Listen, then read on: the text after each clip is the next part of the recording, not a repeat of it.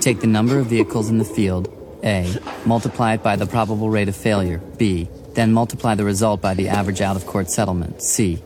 A times B times C equals X.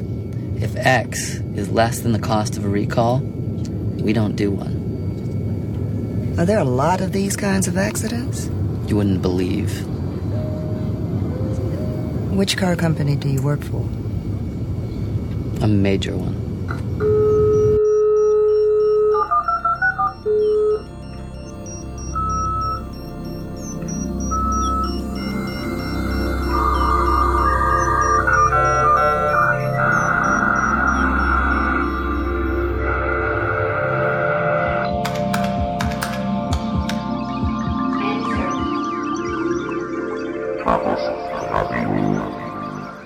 Hallo, hier ist Chaos Radio Express Ausgabe Nummer 67. Mein Name ist Tim Pritlove und ich begrüße euch zu einem neuen Durchgang durch äh, das äh, Chaos Radio Express Universum, der Ort, wo ihr alles erfahrt, was ihr noch niemals wissen wolltet. Wir haben den 17. Januar 2008 und äh, ich behalte die hohe Frequenz, die hohe Sendefrequenz bei in der hier Podcasts rausgestrahlt werden. Und jetzt äh, bin ich gerade unterwegs und zwar bin ich heute angekommen in Köln. Äh, sitze hier in den Räumen des Chaos Computer Club Cologne, kurz auch C4 genannt. Und äh, ja, mit mir ist äh, FD0. Hallo FD0. Hallo Rest. Hallo Rest, ähm, FD0 sitzt hier, weil er jemand ist, der sehr kundig Auskunft geben kann über ein Thema, was mir schon seit längerem am Herzen liegt, nämlich Microcontroller. Kleine Prozessoren, die äh, ein bisschen mehr haben als nur das eigentliche Herz einer CPU. Und was man damit machen kann, das wollen wir hier mal ein bisschen ausloten. Ja, wir haben ja auch allerlei, ihr hört schon, hier ist quietscht hier irgendwie, das ist mein, mein Stuhl, das ist äh, also, hier der besondere Running Gag dieser Sendung. Ja, wir haben ja so uralt Stühle im Club stehen. ja, aber dafür habt ihr viele, das ist ja genau, besser ja, aber als gar die quietschen aber alle, also bis auf diese zwei neuen und aber einer von denen quietscht auch schon. Ebay, oder? Nee, irgendwo Reste, Büro, Irgendwo Reste, sowas, ja.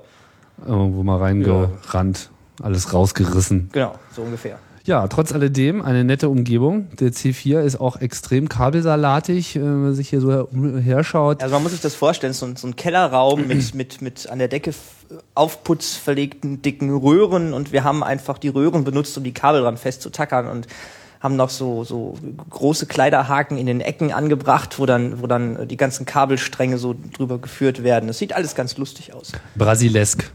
Sozusagen, ja. Ja, ähm, ja, die Räume gibt's ja hier auch schon seit einiger Zeit und sie werden auch genutzt, rege. Äh, unter anderem gibt es oder gab es hier eine Veranstaltungsserie, die unter dem Namen U23 äh, bekannt ist. Du hast da ja ein bisschen was mit zu tun gehabt. Genau. Kannst du mal erläutern, was da äh, gemacht wurde? Naja, U23 ist eigentlich entstanden dadurch, dass wir uns überlegt haben oder dass sich der Cefalon und ein paar andere damals überlegt haben, als ich noch nicht dabei war, dass es eigentlich ganz cool wäre, wenn wir auch mal irgendwie so Nachwuchs bekommen würden, weil man wird ja immer alle älter und nur durch so Vorträge und, und irgendwie Ankündigungen im Web, das reicht normalerweise nicht. Und da hat sich Cephalon äh, maßgebend darüber äh, Gedanken gemacht und irgendwann war dann die Idee so, ja, wir machen mal so eine Hardware-Challenge, wo wir so Schüler und Leute unter 23 einladen, im Team was zu basteln und mit einer bestimmten äh, Fragestellung dabei, einer Aufgabe dabei und dann guckt man, was bei rumkommt bei diesem Projekt rumgekommen ist dann 2002 das erste U23. Es ging damals darum, ähm, also wir haben auch speziell ein paar Firmen angeschrieben und es gab dann von Lego größere äh, Hardware-Spenden als, als, als so Mindstorms, Bastelboxen und sowas und ähm, unter anderem von einer anderen Firma noch so ein, ein Chip auf DOS-Basis mit Ethernet dran und damit sollte in drei Gruppen ein äh, fahrbarer Roboter gebaut werden, der so einem, so einem schwarzen Strich folgen kann und an dem Ende dieses schwarzen Striches einen Barcode lesen soll und anhand dieses Barcodes irgendwelche Sachen machen soll. Mhm. Da ist natürlich alles nicht fertig geworden und die Roboter waren so, also die konnten halt den Strich folgen und so weiter, wie das jetzt im Ende Wie lange ist da ent entwickelt worden? Ähm, das war an sechs oder acht Abenden plus ein Wochenende. Also einmal so, die Woche. Sozusagen. Ja, genau, immer so donnerstags abends, dann hier in den Clubräumen, beziehungsweise damals auch in der, in der FH, glaube ich. Plus äh, ein Hackerwochenende in Schloss Heiligenhofen bei ähm, Wermelskirchen da hinten. Das ist auch eine sehr chillige Umgebung. Es gibt da vor allen Dingen kein Netz und es ist Hacker mitten in der- Royal. Genau, es ist mitten in der Pampa und es hat so ein bisschen, so ein bisschen, so ein bisschen Pfadfinder-Style, aber, aber, aber richtig schick. Also mit gemeinsam kochen und irgendwie die Küche wieder sauber machen. Aber es war immer sehr chillig. Ich habe das immer sehr genossen. Das war 2002. Da gab es, glaube ich, 25 oder, 8 oder 30 Leute, die daran beteiligt waren. Und ich war nur, weil Cephaloon mich damals auf dem äh, Easter Hack in Düsseldorf ausgebuddelt hat, äh, wo ich das erste Mal so auf so einer Chaos-Veranstaltung war. Deswegen war ich auf Schloss Heiligenhofen auch dabei. Und das war eine sehr, sehr chillige Umgebung, weil man halt, die Leute haben dann natürlich nach, nach so einem Tag oder so, war dann die Schlafrhythmen völlig durcheinander und es war dann so 24 Stunden, war dann irgendwas los. Wie, wie viele haben denn daran teilgenommen? An dem U23 oder Ja, an dem, an dem U23. Also 25 bis 30 Leute. Ich weiß nicht mehr so 25 genau. bis 30, das ist ja schon eine ganze Menge. Genau, und dann sind halt noch Leute vom C4 auch mit nach Heiligenhofen. Und die waren wirklich alle unter 23? Äh, ich glaube schon, beim ersten Mal auf jeden Fall, ja. Aber ihr habt euch nicht die Personalausweise zeigen Nein, lassen. natürlich nicht. Also ist, es geht eher so um das gefühlte Alter. Ja, also Ach so, nein, na dann hätte also ich ja auch noch mitmachen können. Naja, wenn du möchtest. Also, nein, es geht, also es, die, die Target Group war so Schüler und Azubis. Und wenn dieser Azubi jetzt halt 24 ist, dann ist er halt 24, meine Güte. Ähm, Ja. Wir hatten bei dem U23 2005, wo wir das Nordlicht gebaut haben, da war auch jemand da, der war 30. Na gut, fühlt sich halt unter 23 und sah auch nicht so aus, von daher hat mir das auch nachher erst erzählt. Aber von daher ist das auch nicht so wild. Aber es geht aber, es, aber es hat an sich schon funktioniert. Also es Ja, war genau. bewusst jetzt mal an junge Leute äh, eben Ganz unter genau, ja. 23 äh, gerichtet und das greift auch. Mit anderen Worten, wenn man mal ruft, dann kommen sie auch. Man muss halt nur mal ein Ja. bisschen Arsch hochkriegen, oder? Ja, war das, man muss auch, man muss auch ein bisschen, also man muss ein bisschen Social Engineering, man muss zum Beispiel jemanden kennen, der für Heise schreibt, dass man da eine Meldung reinkriegt, weil durch Heise haben wir so ungefähr den größten Zulauf gekriegt. Wir haben versucht, Plakate aufzuhängen in Schulen und so weiter, aber das ist ein Riesenproblem. Ich bin den ganzen Tag mal mit, mit, mit äh, jemand anders noch durch Aachen gelaufen, habe versucht, in Aachen Plakate aufzuhängen in den Schulen. Aber die Schulen sind da sehr, sehr vorsichtig geworden, weil die wissen ja nicht, was das für ein Verein ist. Und dann geht man immer ins Sekretariat und erklärt das und sagt, man ist hier irgendwie gemeinnütziger Verein und macht ein Jugendprojekt, ob sie nicht das Plakat aufhängen können. Und dann sagt die Sekretärin, ja, ich leg's meinem Rektor vor. Und dann passiert gar nichts. Und die sind halt immer ein bisschen vorsichtig, was ich auch verstehen kann, weil wenn da irgendwelche Eltern dann Leute dahin schicken. Aber sind jetzt Plakate wirklich nötig? Ich meine, Nein, nein, nein. Also wir haben auch mittlerweile in den, in greift es doch im U23, Netz, oder? Ja, ja, im Netz schon, aber das U23, wir haben auch kaum, also ich, ich weiß keinen einzigen, den wirklich durch so ein Plakat zu uns gekommen ist. Das ist alles nur, die das bei uns auf der Seite gelesen haben und dann natürlich Heise, klar. Jeder junge Computerhacker liest Heise. Das ist halt leider so. Ne?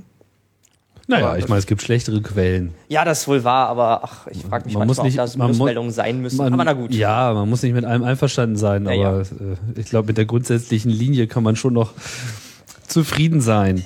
Ja, es ist auf jeden Wie Fall auch immer, das ist ja nicht unser Thema. Wir wollen Genau, hier nicht äh, auf Medienkritik und ich wollte jetzt auch nicht unbedingt ähm, so viel darüber reden, aber ich fand das Projekt insofern sehr bemerkenswert, weil es halt einfach einerseits äh, sich bewusst an junge Leute gerichtet hat, aber andererseits auch und vor allem, weil es sich eben bewusst an Hardwareentwicklung gerichtet hat. Das war also nicht so ein, Mhm. Wobei naja, jetzt kommt er mal vorbei und dann surfen wir zusammen. Naja, wobei das, das war beim ersten Mal 2002 war es halt ein Hardware-Projekt und in der Regel ist das so, dass es immer alterniert. Also 2003 war es ein Software-Projekt. Was habt ihr da gemacht? Da haben wir mit, auch wieder mit Leuten unter 23, das ganze Voraussetzungen waren genauso, aber wir haben ein Programm gebaut, was ICMP-Pakete benutzt, um zu chatten. Also, dass man über ICMP-Pakete, also so normale Ping-Pakete, man kennt das ja, so ein Echo-Request und Echo-Response kommt da zurück. Das ist das Ping- und das Pong-Paket und die haben hinten Daten dran. Normalerweise ist es irgendwelche wirren Daten, dann guckt man nur, ob man die zurückkriegt, die man hingeschickt hat. Und dann kann man aber beliebige Daten reinpacken. Und da haben wir dann einfach gesagt, okay, ja, dann schreibt ihr jetzt hier mal ein Programm mit einem spezifizierten Protokoll, was halt hinten dran an diese Ping-Pakete noch irgendwelche Chat-Messages hängt. Im Zweifelsfall kann man das auch noch ausbauen mit Encryption und allem, was man so haben will. Und das war auch ganz erfolgreich. Das sind einige. Aber ihr seid dann wieder auf, auf Hardware zurückgekommen. Ja, genau. 2004 war kein Projekt. Da hat sich irgendwie niemand bereit gefunden, das zu organisieren. Also 2002 und 2003 hat Cephalon das organisiert. 2004 war nicht. 2005 habe ich das dann in die Hand genommen. Da war Anfang des Jahres 2005 war irgendwie die Idee, wir basteln irgendwas mit Mikrocontrollern. Da war dann jemand aus dem Club, der hatte das gerade irgendwie entdeckt. Da hatten wir hier auch niemanden, der sich mit sowas irgendwie beschäftigt hat zu der Zeit. Und dann ist derjenige aber auch nicht irgendwie nicht in eine Pötte gekommen und dann lagen halt diese, diese äh, Steckbretter, die wir gekauft hatten und diese Atmails, die wir gekauft hatten, die lagen dann da rum und dann habe ich mir die genommen und habe damit gespielt und da bin ich überhaupt dazu gekommen. Und da habe ich dann äh, das Fnordlicht gebaut, das ist eine, so, ein Moodlight, wenn man so will, können wir gleich noch was drüber zu erzählen. Und das haben wir dann 2005 gebaut mit den Leuten. Das war auch sehr erfolgreich, da hatten wir 40 Teilnehmer sogar. Weil wir hatten uns halt vorher nicht überlegt, dass das so einen Run gibt und wir hatten vorher nicht überlegt, wie wir das mit der Auswahlprozedur machen und da hatten wir einfach keine Auswahlprozedur. Wenn es zu viele Leute gibt, dann haben wir sie einfach alle genommen. Das war sehr voll hier. Also unsere Räumlichkeiten waren so voll, dass sie sich dann auch aus Matekisten noch Tische gebaut haben, um drauf zu löten. Und so. das, war, das war so voll, dass man hier auch nicht mehr durchgehen konnte und so. Das, Nordlich, das ist hier dieser kleine äh, Elektronikbaumkuchen, den ich hier gerade in der Hand halte. Baumkuchen ist gut. Naja, so drei ineinander, äh, übereinander gesteckte Platinen. Genau. Ganz oben ist äh, eine, ähm, ja, Matrix kann, man gar nicht richtig dazu sagen. Ja, so, eine- so eine Anordnung, hexa Genau, fast hexagonal, aber nicht ganz. Genau, also auf jeden Fall viele äh, bunte LEDs. Das sind auch bunte LEDs, Ja, oder? das sind rote, grüne und blaue, also jeweils einfarbige, Mhm. aber davon dann rot, grün und blau. um, wie du so schön sagtest, Mood zu machen, also eine Genau. Atmo, Lichtsteuerung sozusagen. Und ähm, ja, was was steckt jetzt drin hier in diesem Teil? Da steckt ein Atmega 8 drin. Das ist ein Atmel Mikrocontroller aus der Architekturserie AVR, 8-Bit und der macht äh, die Lampen an und aus. Das heißt, der Stein, der da drauf ist, dieser eine Chip, und das ist ja im Wesentlichen eigentlich nur dieser eine, also du kannst da das ist auch noch so so andere, auseinanderziehen, dann siehst du das auch. da sind noch ein paar andere Bausteine drauf, Genau. aber das sind halt eher so die notwendigen kleinen Widerstände, Kondensatoren und Ja, so das weiter, ist- die man immer so braucht, Genau, das aus ist alles auch Dekozwecken. Ne? völlig, ja genau, das ist alles auch völlig äh, nicht intelligent. So, und mittendrin steckt halt dieser Microcontroller. Was, was Hühnerfutter- ist Hühnerfutter nennt sich das übrigens, wenn man so drumherum noch das ganze Getüdel da. Hühnerfutter? Ja. Ah, den Begriff kannte ich noch gar nicht. Ich bin auch echt kein Hardware-Guy. Also frage ich mal ganz doof. Was ist ein Microcontroller? Ein Microcontroller ist eine Verbindung aus zwei Dingen, und zwar einmal einem Prozessor, der da drin steckt, und der ganzen Speicher- und Peripherieansteuerung, die drumherum ist. Also beispielsweise einfach eine, so eine CPU selber nutzt mir halt nicht viel. Man kennt das ja von einem Rechner, wenn man dann eine CPU hat. Eine CPU alleine sieht zwar schick aus, aber macht gar nichts. Die möchte dann wenigstens noch irgendwie ein Mainboard drumherum haben und wo dann so drauf ist so eine, eine Ansteuerung, äh, dass da Takt reinkommt, dass man mit der Außenwelt kommunizieren kann, dass die CPU ihre internen Register, also Speicherbänke, die sie da hat, dass die auch irgendwas nach draußen kommunizieren können. Da braucht man halt so ein bisschen Peripherie. Und das ist in einem Mikrocontroller alles in einem Chip komplett drin. Da ist also Speicher drin, wo ich mein Programm reinflashen kann, also permanenter Speicher. Da ist ein bisschen RAM drinne. Da ist ein bisschen EEPROM-Speicher drin, wo ich Konfigurationszeug ablegen kann. Und da sind ganz viele Eingabe-Ausgabe-Pins, wo ich so zum Beispiel LEDs dranhängen kann. Da ist ein serieller Port mit drauf, das ganze Zeug, was man so braucht. Das heißt, im Prinzip ist es ein kleiner PC. Bloß halt nicht nach PC-Spezifikation, Genau, sondern ja. halt ein Computer. Ein kleiner Computer, aber vollständig mit Speicher, mit Ein- und Ausgabekanälen und ähm, aber der Takt wird schon noch von außen hier eingeführt, Takt oder? wird- Der ja, Quarz wobei- liegt nach wie vor genau, da daneben. ist ein, da ist ein Quarz-Oszillator drauf, der 16 Megahertz macht. Aus dem ganz einfachen Grund, weil ich das damals als erstes probiert habe und das gut funktioniert hat. Heute würde ich da keinen Quarz-Oszillator mehr nehmen, sondern nur noch einen Quarz, weil der ungefähr äh, das Fünftel, ein Fünftel davon nur kostet. Ähm, der Unterschied ist einfach, dass der Quarz-Oszillator, der gibt so ein Rechtecksignal raus und der Quarz, der braucht noch ein bisschen Ansteuerung, damit der losschwingt. Ähm, aber der Atmel hat auch eine interne Taktquelle, die standardmäßig auch aktiviert ist mit einem Megahertz. Die kann man aber maximal nur bis 8 Megahertz hochfahren. Ähm, ein anderer Nachteil ist, dass das äh, kein Quarz ist, der also sehr genau schwingt, sondern es ist einfach nur ein, ein RC-Schwingkreis und der ist zum Beispiel temperatur- und spannungsabhängig. Das heißt, so serielle Kommunikation, wo es wirklich darauf ankommt, dass ich einen ordentlichen Takt habe, Ah, verstehe, wenn er warm wird, dann, dann verliert Genau. er sein Timing ein bisschen. Wird er Genau. ein bisschen zu schnell oder ein bisschen zu langsam. Man kann das zwar immer. nachführen, aber das ist auch alles nicht so schön und deshalb nimmt man bei so timingkritischen Sachen oder wenn man halt über 8 Megahertz hinaus will, nimmt man halt einfach eine externe Taktquelle. Und sonst ist hier nicht viel drauf, außer dem Hühnerfutter. Ja, es ist eigentlich noch viel zu viel drauf. Da das meine erste Schaltung war, die ich so gebaut habe, ähm, ist da noch viel zu viel Zeug mit drauf. Also da ist Was kostet so ein Steinchen? der Atmel selber, den kriegst du für 1,70 bei Reichel zum Beispiel. Das das Teil. ist schon, ja, ja, und das ist schon, äh, da ist schon recht viel dabei. Also man kann im Prinzip mit so einem Steckbrett und einem Atmel und ein paar LEDs und, und irgendwie so ein Programmierkabel kann man halt loslegen. Das kriegt man alles zusammen für unter 10 Euro. Mit anderen Worten, ein Microcontroller ist einerseits einfach zu verbauen. Man muss nicht sehr viel Elektronikkenntnisse haben, fast äh, eigentlich kaum welche. So. Ja, das gibt's. Es gibt so ein paar Daumenregeln, die kriegt man ziemlich schnell mit und dann geht das. Zumindest jetzt, man muss nicht in der Lage sein, irgendwie äh, groß irgendwas zu designen und äh, mehrere komplexe Systeme zusammenzuschalten, sondern man muss so ein bisschen mal das verstanden haben mit dem I.O.-Port und so weiter und wo man hier noch irgendwie das Hühnerfutter drauf verteilen muss, aber das geht.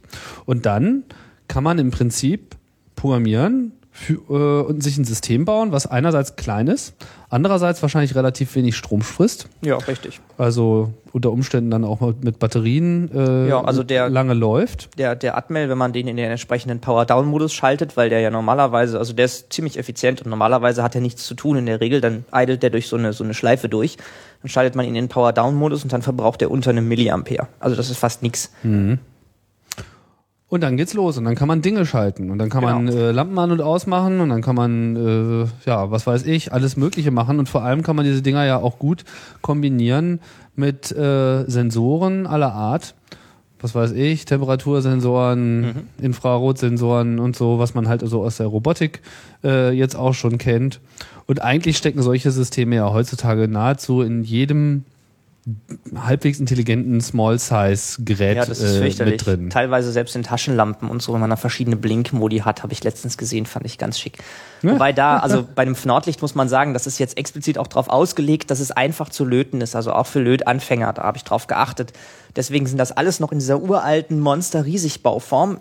Diese Taschenlampen, Mikrocontroller, die dann so in Consumer-Elektronik drin sind, so ganz einfache Consumer-Elektronik, die sind in der Regel unter so einem, so einem, so einem, ja, 5 Millimeter durchmessenden Plastiktröpfchen verborgen. Da ist die gesamte Elektronik äh, außenrum und der Mikrocontroller sitzt einfach unter diesem Tröpfchen. Man kommt nicht dran, kann nicht gucken, gar nichts.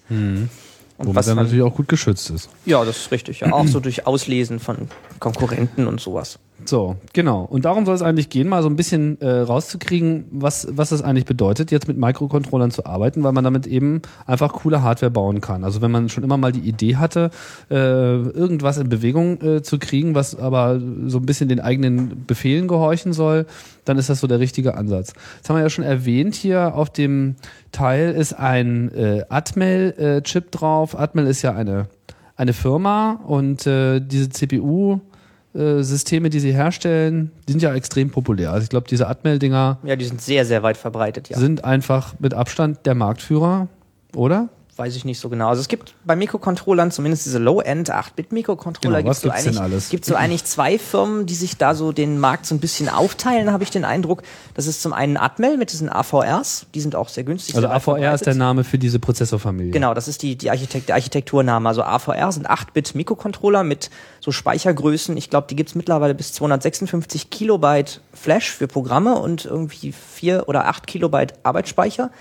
Klingt wenig, kann man aber ganz schön viel mitreißen.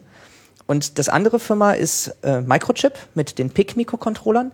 Die sind ein bisschen bisschen mehr, was so, was so Hardware angeht, die da auf dem Mikrochip, auf, auf dem Mikrocontroller noch mit drauf ist. Beispielsweise haben die welche, da ist gleich ein Ethernet-Chip mit integriert oder ein, USB oder sowas.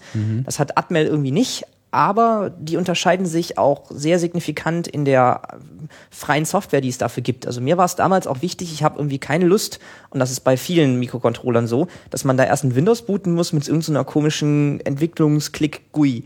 Was schick ist, das gibt es von Atmel auch, sogenannte AVR Studio, aber das ist halt alles so Windows Bloatware will ich nicht, dann muss ich noch wieder einen neuen Editor lernen, um mich irgendwie in der IDE zurechtzufinden und da muss man sagen, das hat Atmel eigentlich sehr geschickt gemacht. Es gibt nämlich den GCC für AVRs und Atmel unterstützt das auch aktiv. Das heißt, die arbeiten da teilweise dran mit oder geben zumindest alle Dokumentation so frei. Also das ist auch sehr schick. Man kann einfach auf die Seite gehen, kann sich da für die Prozessoren die Datenblätter runterladen und kann auch die komplette Architekturdefinition, welche Opcodes gibt es, wie lange dauern die, kann man alles runterladen, gibt es da alles und man braucht sich irgendwie nicht mal registrieren dafür. Das ist total super und mittlerweile setzt auch dieses AVR-Studio, also diese kommerzielle GUI von Atmel, die man aber auch so runterladen kann, wenn man das möchte, die setzen auch GCC ein. Das finde ich eigentlich ganz schick.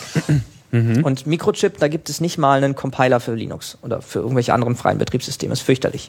Da gibt es irgendwie unter Windows diese, diese GUI, IDE, Klick-Dingsbums und die macht das. Das höchste der Gefühle ist so ein, so ein Programmierprogramm, mit dem man dann so ein Programm auf so einen Mikrocontroller flashen kann. Das gibt's wohl, aber viel mehr auch nicht. Deswegen hat mich das von Anfang an abgeschreckt und ich habe da aber auch nicht wirklich mehr reingeguckt. Also es kann sein, dass meine Infos nicht mehr ganz aktuell sind. Ähm, das heißt, so ein Teil, das haben wir es ja schon erwähnt, GCC, äh, programmiert man dann in C. Das kann man tun, ja. Man kann das aber auch, wie ich das gemacht habe, in Assembler programmieren. Das ist auch durchaus noch gängig und teilweise muss man das auch, wenn das. Also Beispiel- Assembler heißt, dass man einfach direkt den, den Codeset, den der Prozessor selber Genau. anbietet, direkt so nutzt, ohne dass irgendwas genau, übersetzt der, wird. Der, der, die CPU da drin versteht ja Befehle, das sind, ich glaube, 64 Stück oder so. Und diese Befehle kann man natürlich auch direkt schreiben. Da ist dann auch so ein bisschen Magic drumherum, dass man halt nicht alle Sprungadressen absolut exakt berechnen muss, sondern dass man da so, ein- so, so ein Label dran pappt und dann berechnet der Compiler die Sprungadresse. Und wenn man dann vorne mal so eine Instruktion einfügt, muss man nicht alles selber machen, das macht halt der Compiler schon. Also man hat auch für den Assembler dann so einen Compiler, da gibt es irgendwie fertige von Atmel oder auch eine ganze Menge freie Projekte.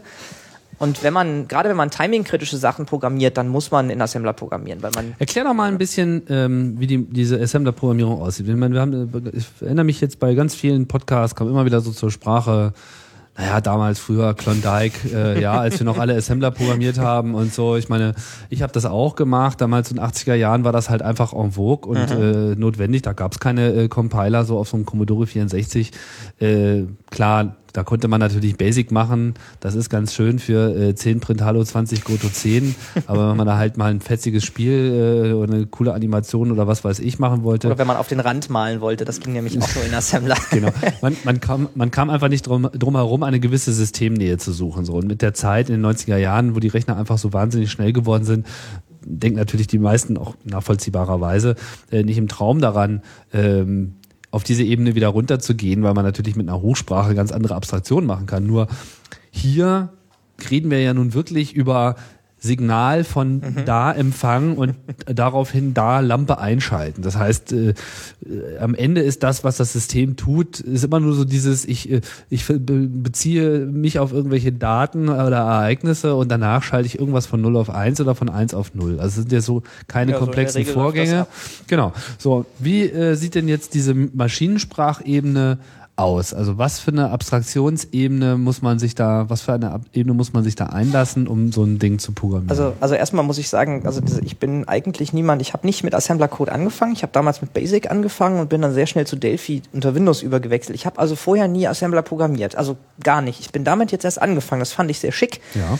Ähm, es ist auch aktuell so, ich habe mir jetzt gerade letzte Woche wieder einen, einen Code angeguckt, da hat jemand eine richtig coole Sache geschrieben für so ein Atmel AVR, und zwar einen USB-Stack in Software. Der macht das komplette USB, alles in Software. Und da kommt es wirklich auf jeden einzelnen CPU-Zyklus an. Und das hat er natürlich in Assembler geschrieben. Und das ist eine unglaubliche Leistung, dieses Teil, weil ein Bit USB bedeutet acht Prozessorzyklen. Und in diesen acht Prozessorzyklen muss ich das Bit vorher verarbeiten und mich auf das neue vorbereiten. Bei wie viel Megahertz Takt? 12 Megahertz. Also 12 das sind jetzt Megahertz. 16. Es gibt dann auch einen für 16, der hat ein bisschen mehr Zeit und ich bin gerade dabei, diesen Stack auf 20 Megahertz zu portieren. Aber das ist schon sehr, sehr abgefahren und richtig, richtig schick. Die Abstraktionsebene, um auf deine Frage zurückzukommen, naja, was, was so eine, so eine CPU hat in der Regel Register. Normalerweise, wenn man heute Leute fragt, was ist ein Register, dann können die meisten sich da nicht wirklich was drunter vorstellen. Wenn du jetzt aktuell so einen Informatikstudenten fragst, vielleicht, aber irgendwie so ein, so ein, so ein Fachinformatiker, der das irgendwie gelernt hat, irgendwie unter Windows zu programmieren, der wird in der Regel nicht wissen, was ein Register ist. Genauso wenig, muss ich selber sagen, wusste ich auch nicht, was ist ein Interrupt? Was ist das wirklich? Was passiert da? Man, ich wusste, ich wusste irgendwie unter DOS, da gab es so Hardware, die brauchte Interrupts und die musste man dem irgendwie geben, sonst tat das nicht. Aber viel mehr wusste ich nicht. Und wenn man so eine CPU sich anschaut, dann hat diese CPU in der Regel so Außenkommunikation, also der CPU-Kern, so irgendeinen Adress- und Datenbus. Und in der Regel hat diese CPU mehrere Register. Das sind einfach so Speicherbänke innerhalb der CPU. Wenn man sich das jetzt vorstellt, was die CPU für Befehle akzeptieren könnte, dann gibt es zum Beispiel auf dem Atmel jetzt einen Befehl namens LDI, der in ein Register irgendeinen konstanten Wert, beispielsweise 23, lädt. Das ist alles. Wenn ich jetzt mit diesem Wert in dem Register irgendwas machen will, dann gibt es da zum Beispiel einen anderen Befehl, der einen Wert aus einem Register nimmt und an irgendeine Spe äh, eine Speicherstelle des Arbeitsspeichers schreibt. Darauf muss man sich dann einlassen. Also LDI R16,23 lädt die 23 in das Register R16. Dann gibt es irgendwie STM. Das ist der Befehl, um einen äh, Registerinhalt in den Arbeitsspeicher zu schreiben. Sagt man halt, okay, hier STM äh, Z, das ist ein Pointer-Register, äh, Komma äh, R16 und dann schreibt er den, den Wert, der in R16 steht, irgendwo in den Speicher. Also man sitzt da so als, als Microcontroller, sitzt man so mit so wie so ein achtarmiger Buddha da in seinem Sandkasten und legt im Prinzip die ganze Zeit mit seinem Schäufelchen irgendwelche Ja. Murmeln von A nach B. Und das ist auch fürchterlich. Man kommt sich ja teilweise vor wie Türme von Hanoi, weil man muss erst irgendwie den, den Wert in ein Register, von dem Register in ein anderes Register und von dem Register dann irgendwo anders wieder hin. Das ist so fürchterlich. Aber es ist total super, weil man sehr, sehr deterministisch genau weiß, was die CPU gerade tut. Weil das steht in der Spezifikation drin. Da steht halt drin, dieser LDI-Wert, der ist in einem Prozessorzyklus fertig. Und wenn das da drin steht, dann ist das auch so. Und dann kann ich da wirklich mit rechnen. Also wenn ich jetzt weiß, ich lade diesen Wert halt dreimal, dann brauche ich drei Prozessorzyklen. Bei 16 Megahertz Takt bedeutet das ein durch 16 Millionstel mal drei. Dann bin ich fertig. Und damit kann ich unglaublich genau auch Takten machen. Das ist total super. Ja, also das, äh, das ist wirklich hardware-nahe Programmierung. Dazu kommt halt dann noch das äh, Interrupt-Management. Ich weiß nicht, so eine äh, Atmel-CPU, was für Interrupt-Möglichkeiten hat die? Na, die hat zum Beispiel Interrupt, wenn man jetzt so die in dem, in der, in dem Mikrocontroller eingebaute Peripherie nimmt, beispielsweise serielle Schnittstelle, die hat einen Interrupt, da ist ein Datenbyte angekommen. Das heißt, der Interrupt, das muss man vielleicht nochmal erläutern, heißt einfach, was auch immer gerade läuft, wird unterbrochen, wird eben Genau. interrupted. Und das Programm äh, setzt in dem Moment seinen äh, Fortgang an einer, einer anderen vorher definierten Stelle fort, wo man gesagt hat, wenn das und das passiert, dann bitte hier. So, dann muss auf diesen Interrupt reagiert werden und wenn der dann sozusagen ausreichend bearbeitet ist, Datenpaket wurde empfangen, äh, irgendwelche Bedingungen sind beendet, dann sagt man, okay, prima alles und dann läuft es wieder da weiter, wo es eben unterbrochen wurde. Genau. Man muss sich das natürlich so vorstellen, dass auf dieser CPU läuft ein einziges Programm. Da gibt es kein Betriebssystem. Das heißt, wenn ich Hardware brauche, muss ich sie selber initialisieren und ich muss sie selber benutzen. Und ich muss mir im Zweifelsfall auch so Sachen wie zum Beispiel, was man so aus C kennt, dynamische Speicherallokierung mit malloc oder sowas, das gibt es da einfach nicht. Da gibt es zwar eine libc, die sogenannte AVR-libc, die solche Funktionen bereitstellt, aber das ist dann schon C. Und das hat wirklich jemand dafür implementiert. So, und wenn ich jetzt in meinem Programm, was da gerade läuft, mein Programm ist dadurch definiert, dass es da ein Register namens PC gibt, Program Counter. Das ist ein Zeiger, der zeigt immer auf die aktuelle Instruktion. Und im Prinzip nach der Instruktion wird er von der CPU eins weitergesetzt und dann geht's da weiter. Und wenn mein Programm gerade läuft und es kommt ein Interrupt, dann merkt die CPU, ah, ich muss was tun, speichert diesen Program Counter Wert auf dem Speicher zwischen und nimmt sich den Interrupt her. Das ist in der Regel am Anfang des Programms, also an, den, an der Adresse 0, 1, 2, 3 und so weiter vom Flash, also wo mein Programm drin liegt. Da gibt es Sprungadressen in die einzelnen Interrupts. Und da stellen sich aber auch schon ganz interessante Fragen, die man so, wenn man in der Hochsprache programmiert, ist man vielleicht mal drüber gestolpert, wenn man so, ein- so ein Interrupt dann bekommt, beispielsweise wenn man so ein, so ein Steuerung C abfangen will, dass sich das Programm halt ordentlich beendet, muss man irgendwie so einen Signal-Händler unter Linux installieren. Und dann kriegt man halt teilweise schon mal mit, dass das irgendwas Besonderes ist, weil so Variablenwerte, die ich im Hauptprogramm ab überprüfe und die in meinem Signalhändler geändert werden, die werden vom Hauptprogramm eventuell gar nicht erkannt. Eben weil das Hauptprogramm sieht, ah, guck mal hier, meine Sachen werden gar nicht verändert. Das heißt, ich muss die nicht aus dem Speicher irgendwo laden, sondern ich kann die aus meinen Registern nehmen. Und solche Sachen stellen sich natürlich bei Interrupt Handling auf einem Mikrocontroller auch. Ich muss mir ganz, ganz bewusst sein, welche Variablenwerte wo wann verändert werden. Wenn ich beispielsweise eine Variable habe im Hauptprogramm, 16 Bit lang, ähm, dann besteht die aus zwei Byte. Und der, der Atmel ist eine 8-Bit-Architektur. Das heißt, ich werde diese zwei Byte einzeln bearbeiten. Was aber passiert, wenn mein Hauptprogramm das erste Byte geladen hat, dann ein Interrupt kommt, wo das Hauptprogramm nichts von merkt, der die beiden, Bytes verändert und erst dann lädt mein Hauptprogramm das zweite Byte. Dann hat das einen völlig konfusen Wert eventuell. Und da muss ich dann schon echt fies drauf achten. Mittlerweile ist das schon so ein bisschen besser. Ich habe damals, als ich damit angefangen habe, komplettes Blackbox-Debugging gemacht, weil es gibt zwar einen Simulator, aber das ist dann, also für diese Atmels gibt es einen Simulator, aber das ist diese Windows Click GUI. Die ist ziemlich gut und die habe ich auch mal benutzt, um da mein Timing zu überprüfen, weil da kann man dann so gucken, von hier nach da, wie viele Prozessorzyklen hast du denn gebraucht? Aber eigentlich äh, ist das ein bisschen Blackbox-Debugging gewesen. Wenn man größere Mikrocontroller nimmt, die hat dann eine sogenannte JTAG-Schnittstelle. Das ist so eine Standard-Debug- und Programmierschnittstelle. Und Die ist damit mit an dem Microcontroller mit Genau, die ist Also auch mit drin, ein paar Pins äh, von dem Chip sind dann Genau, dafür richtig. geopfert. Ja, genau. Und das ist Wie sind das, diese vier? Hardware, ich glaube vier oder ich meine fünf mit Reset. Hm. TDI, TDO, TDMS, TDCK und ja, fünf sind es, glaube ich. Okay. Ähm, und das ist aber in diesem kleinen Atmega 8 noch nicht eingebaut. Der Atmega 16, der hat dann 40 Pins statt nur 28. Der hat das schon eingebaut. Um, da gibt's auch noch eine Schnittstelle, nennt sich Debug Wire. Das ist sowas ganz komisch proprietäres von Atmel, da weiß ich gar nicht, wie das läuft. Und so JTAG-Adapter, das ist mittlerweile Standard. Ich musste da jetzt im Studium auch ein bisschen, also ich studiere Informatik in Aachen, ich musste da auch im Studium jetzt ein bisschen was mitmachen. Das ist eigentlich schon ganz schick. Also man hat da diese Windows Clicky Bunti GUI mit dem JTAG-Adapter und kann dann halt auch so Breakpoints setzen und kann dann in der CPU also live auf der Hardware debuggen. Das ist schon ganz schick. Das hätte ich mir damals ehrlich gesagt auch gewünscht. Aber das habe ich jetzt mittlerweile ja auch, weil ich bin jetzt auf eine Architektur höher eingestiegen mit ARM 7 und da gibt es das halt auch. Und das ist eigentlich auch total cool, weil Atmel stellt nicht nur diese kleinen AVRs her, sondern auch äh, ARM 7 Prozessoren und auch ARM 9 und auch darüber. Und da kann man dann wirklich mit GDB unter Linux mit einem Standard JTAG-Adapter mit GDB seinen C-Code, seinen Assembler-Code auf dem ARM 7 live debuggen. Das ist schon sehr schick. Ja, aber das ist ja schon, das ist ja Genau, schon, ist also. Luxus. äh, ja, jetzt äh, wollen wir doch noch mal ein bisschen im Matsch bleiben. Ja, gut. Äh, und vielleicht auch mal hier bei diesem, bei diesem Fnordlicht bleiben. Beschreibt doch noch mal kurz, was das Fnordlicht eigentlich genau tut. Na, das Nordlicht ist eigentlich aus der Idee entstanden, dass ich mein Apartment im Studentenwohnheim leuchten wollte, aber halt so, also Standardzeug hatte ich halt durch, so Deckenfluter und Schwarzlichtröhren. Das wird irgendwann alles langweilig. da habe ich mir dann überlegt, es wäre halt eigentlich schon verdammt cool, das steuern zu können. Ich muss allerdings zu meiner Schande gestehen, dass ich meine Nordlichter, die da immer noch im Schrank liegen, noch nicht eingebaut habe. Die sind aufgelötet und getestet und gebaut und waren vor. du hast bis heute noch keine Jahren- ordentliche Lichtdeko in der Ja, doch, Wohnung. ich habe also zwei Nordlichter hinter meinen Monitoren stehen, aber ich habe auch, ich habe auch schon so, so Metallringe äh, an, an, an die Wand geschraubt, wo ich so einen Blumentopf reinstecke, weil das war so ein 8 cm Tonblumentopf, war das äh, Gehäuse, was ich mir für die Nordlichter ausgedacht hatte, weil der ist einfach super billig und den kriegt man überall. Und das, die sind einfach nur noch nicht da reingesteckt und die Verkabelung ist noch nicht gemacht. Das muss ich unbedingt noch machen. Ähm, aber die Idee war Was, schon eine was, würden Sie, was würden diese Geräte tun, wenn, sie, wenn du sie in Betrieb genommen hättest? Diese Geräte würden Licht machen. Und zwar eigentlich, also rein rechnerisch 16 Millionen Farben, ähm, also verschiedene, immer eine gleichzeitig. Aber realistisch äh, schafft man das nicht, weil man die Farben ja eh nicht unterscheiden kann. Also das sind schon, ich kann jeden dieser drei Farbkanäle, Rot, Grün, Blau, kann ich 255 verschiedene Helligkeiten Wie viele. Lampen sind das hier? 27 insgesamt, Also 27 LEDs. neun, Neun neun mal Farbe. drei äh, Farben. Genau, neun von jeder Farbe. Und ähm, gut, aber das ist ja eigentlich egal. Man steuert ja alle gleichzeitig Genau, dann sozusagen in Neunergruppen an.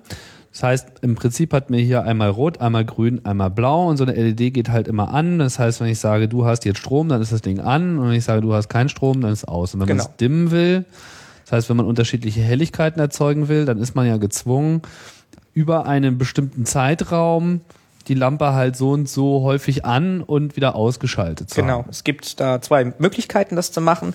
Ähm, das eine ist PWM, das eine ist PFM. Das PWM ist die Pulsbreitenmodulation oder Pulse Width Modulation. Pulsweiten. Mhm. Und das andere, das ist eigentlich das gebräuchlichere. Und das andere, das hat zum Beispiel der Steini an seinem, äh, also die haben, die Gruppe um den Steini hat so ein, so ein, so ein RGB-Farbwürfel gebaut letztes Jahr, vorletztes Jahr auf dem Kongress. Und Das die haben, 3D-Teil, hm? genau, und die machen PFM, das ist Pulsfrequenzmodulation. Da ändere ich nicht die Einschaltdauer der LEDs, sondern da ändere ich die Anzahl, wie oft sie eingeschaltet werden. Und bei Pulsbreitenmodulation ähm, habe ich, überlege ich mir, dass ich die LEDs einfach länger anlasse, wenn sie heller sein sollen. Mhm. Das habe ich auch mal so gemacht äh, bei so einem Linkenlights-Teil. Das funktioniert aber eigentlich ganz gut, Mhm. ja, das oder? tut auch ziemlich gut. Das ist auch bei LEDs, die haben den Nachteil, LEDs sind, jetzt klingelt Tims Handy, das ist gut. ja, das ist Also- nur wieder so ein. Achso.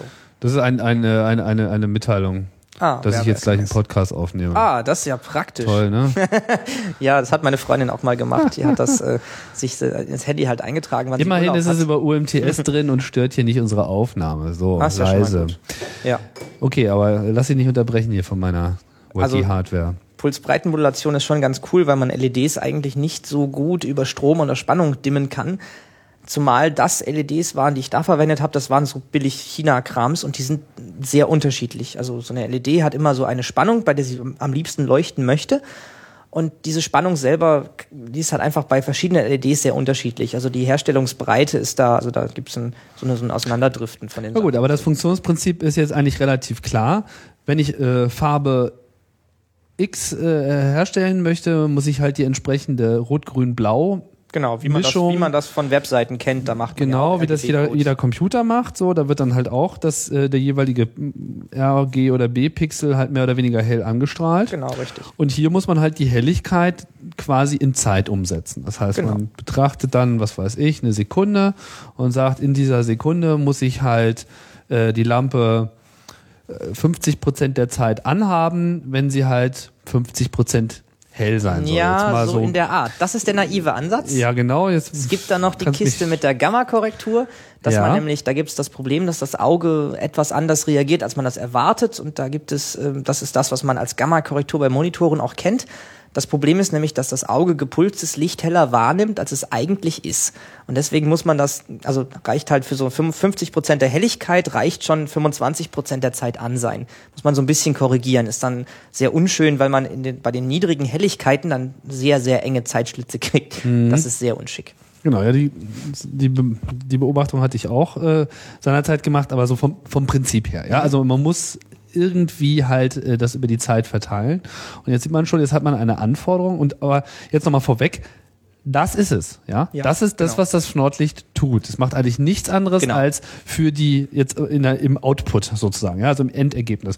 Das Programm, was auf diesem Microcontroller läuft, soll über die Zeit immer eine vorgegebene Farbe erstellen und muss dementsprechend die richtigen Lampen zum richtigen Zeitpunkt an- und ausschalten. Genau, richtig.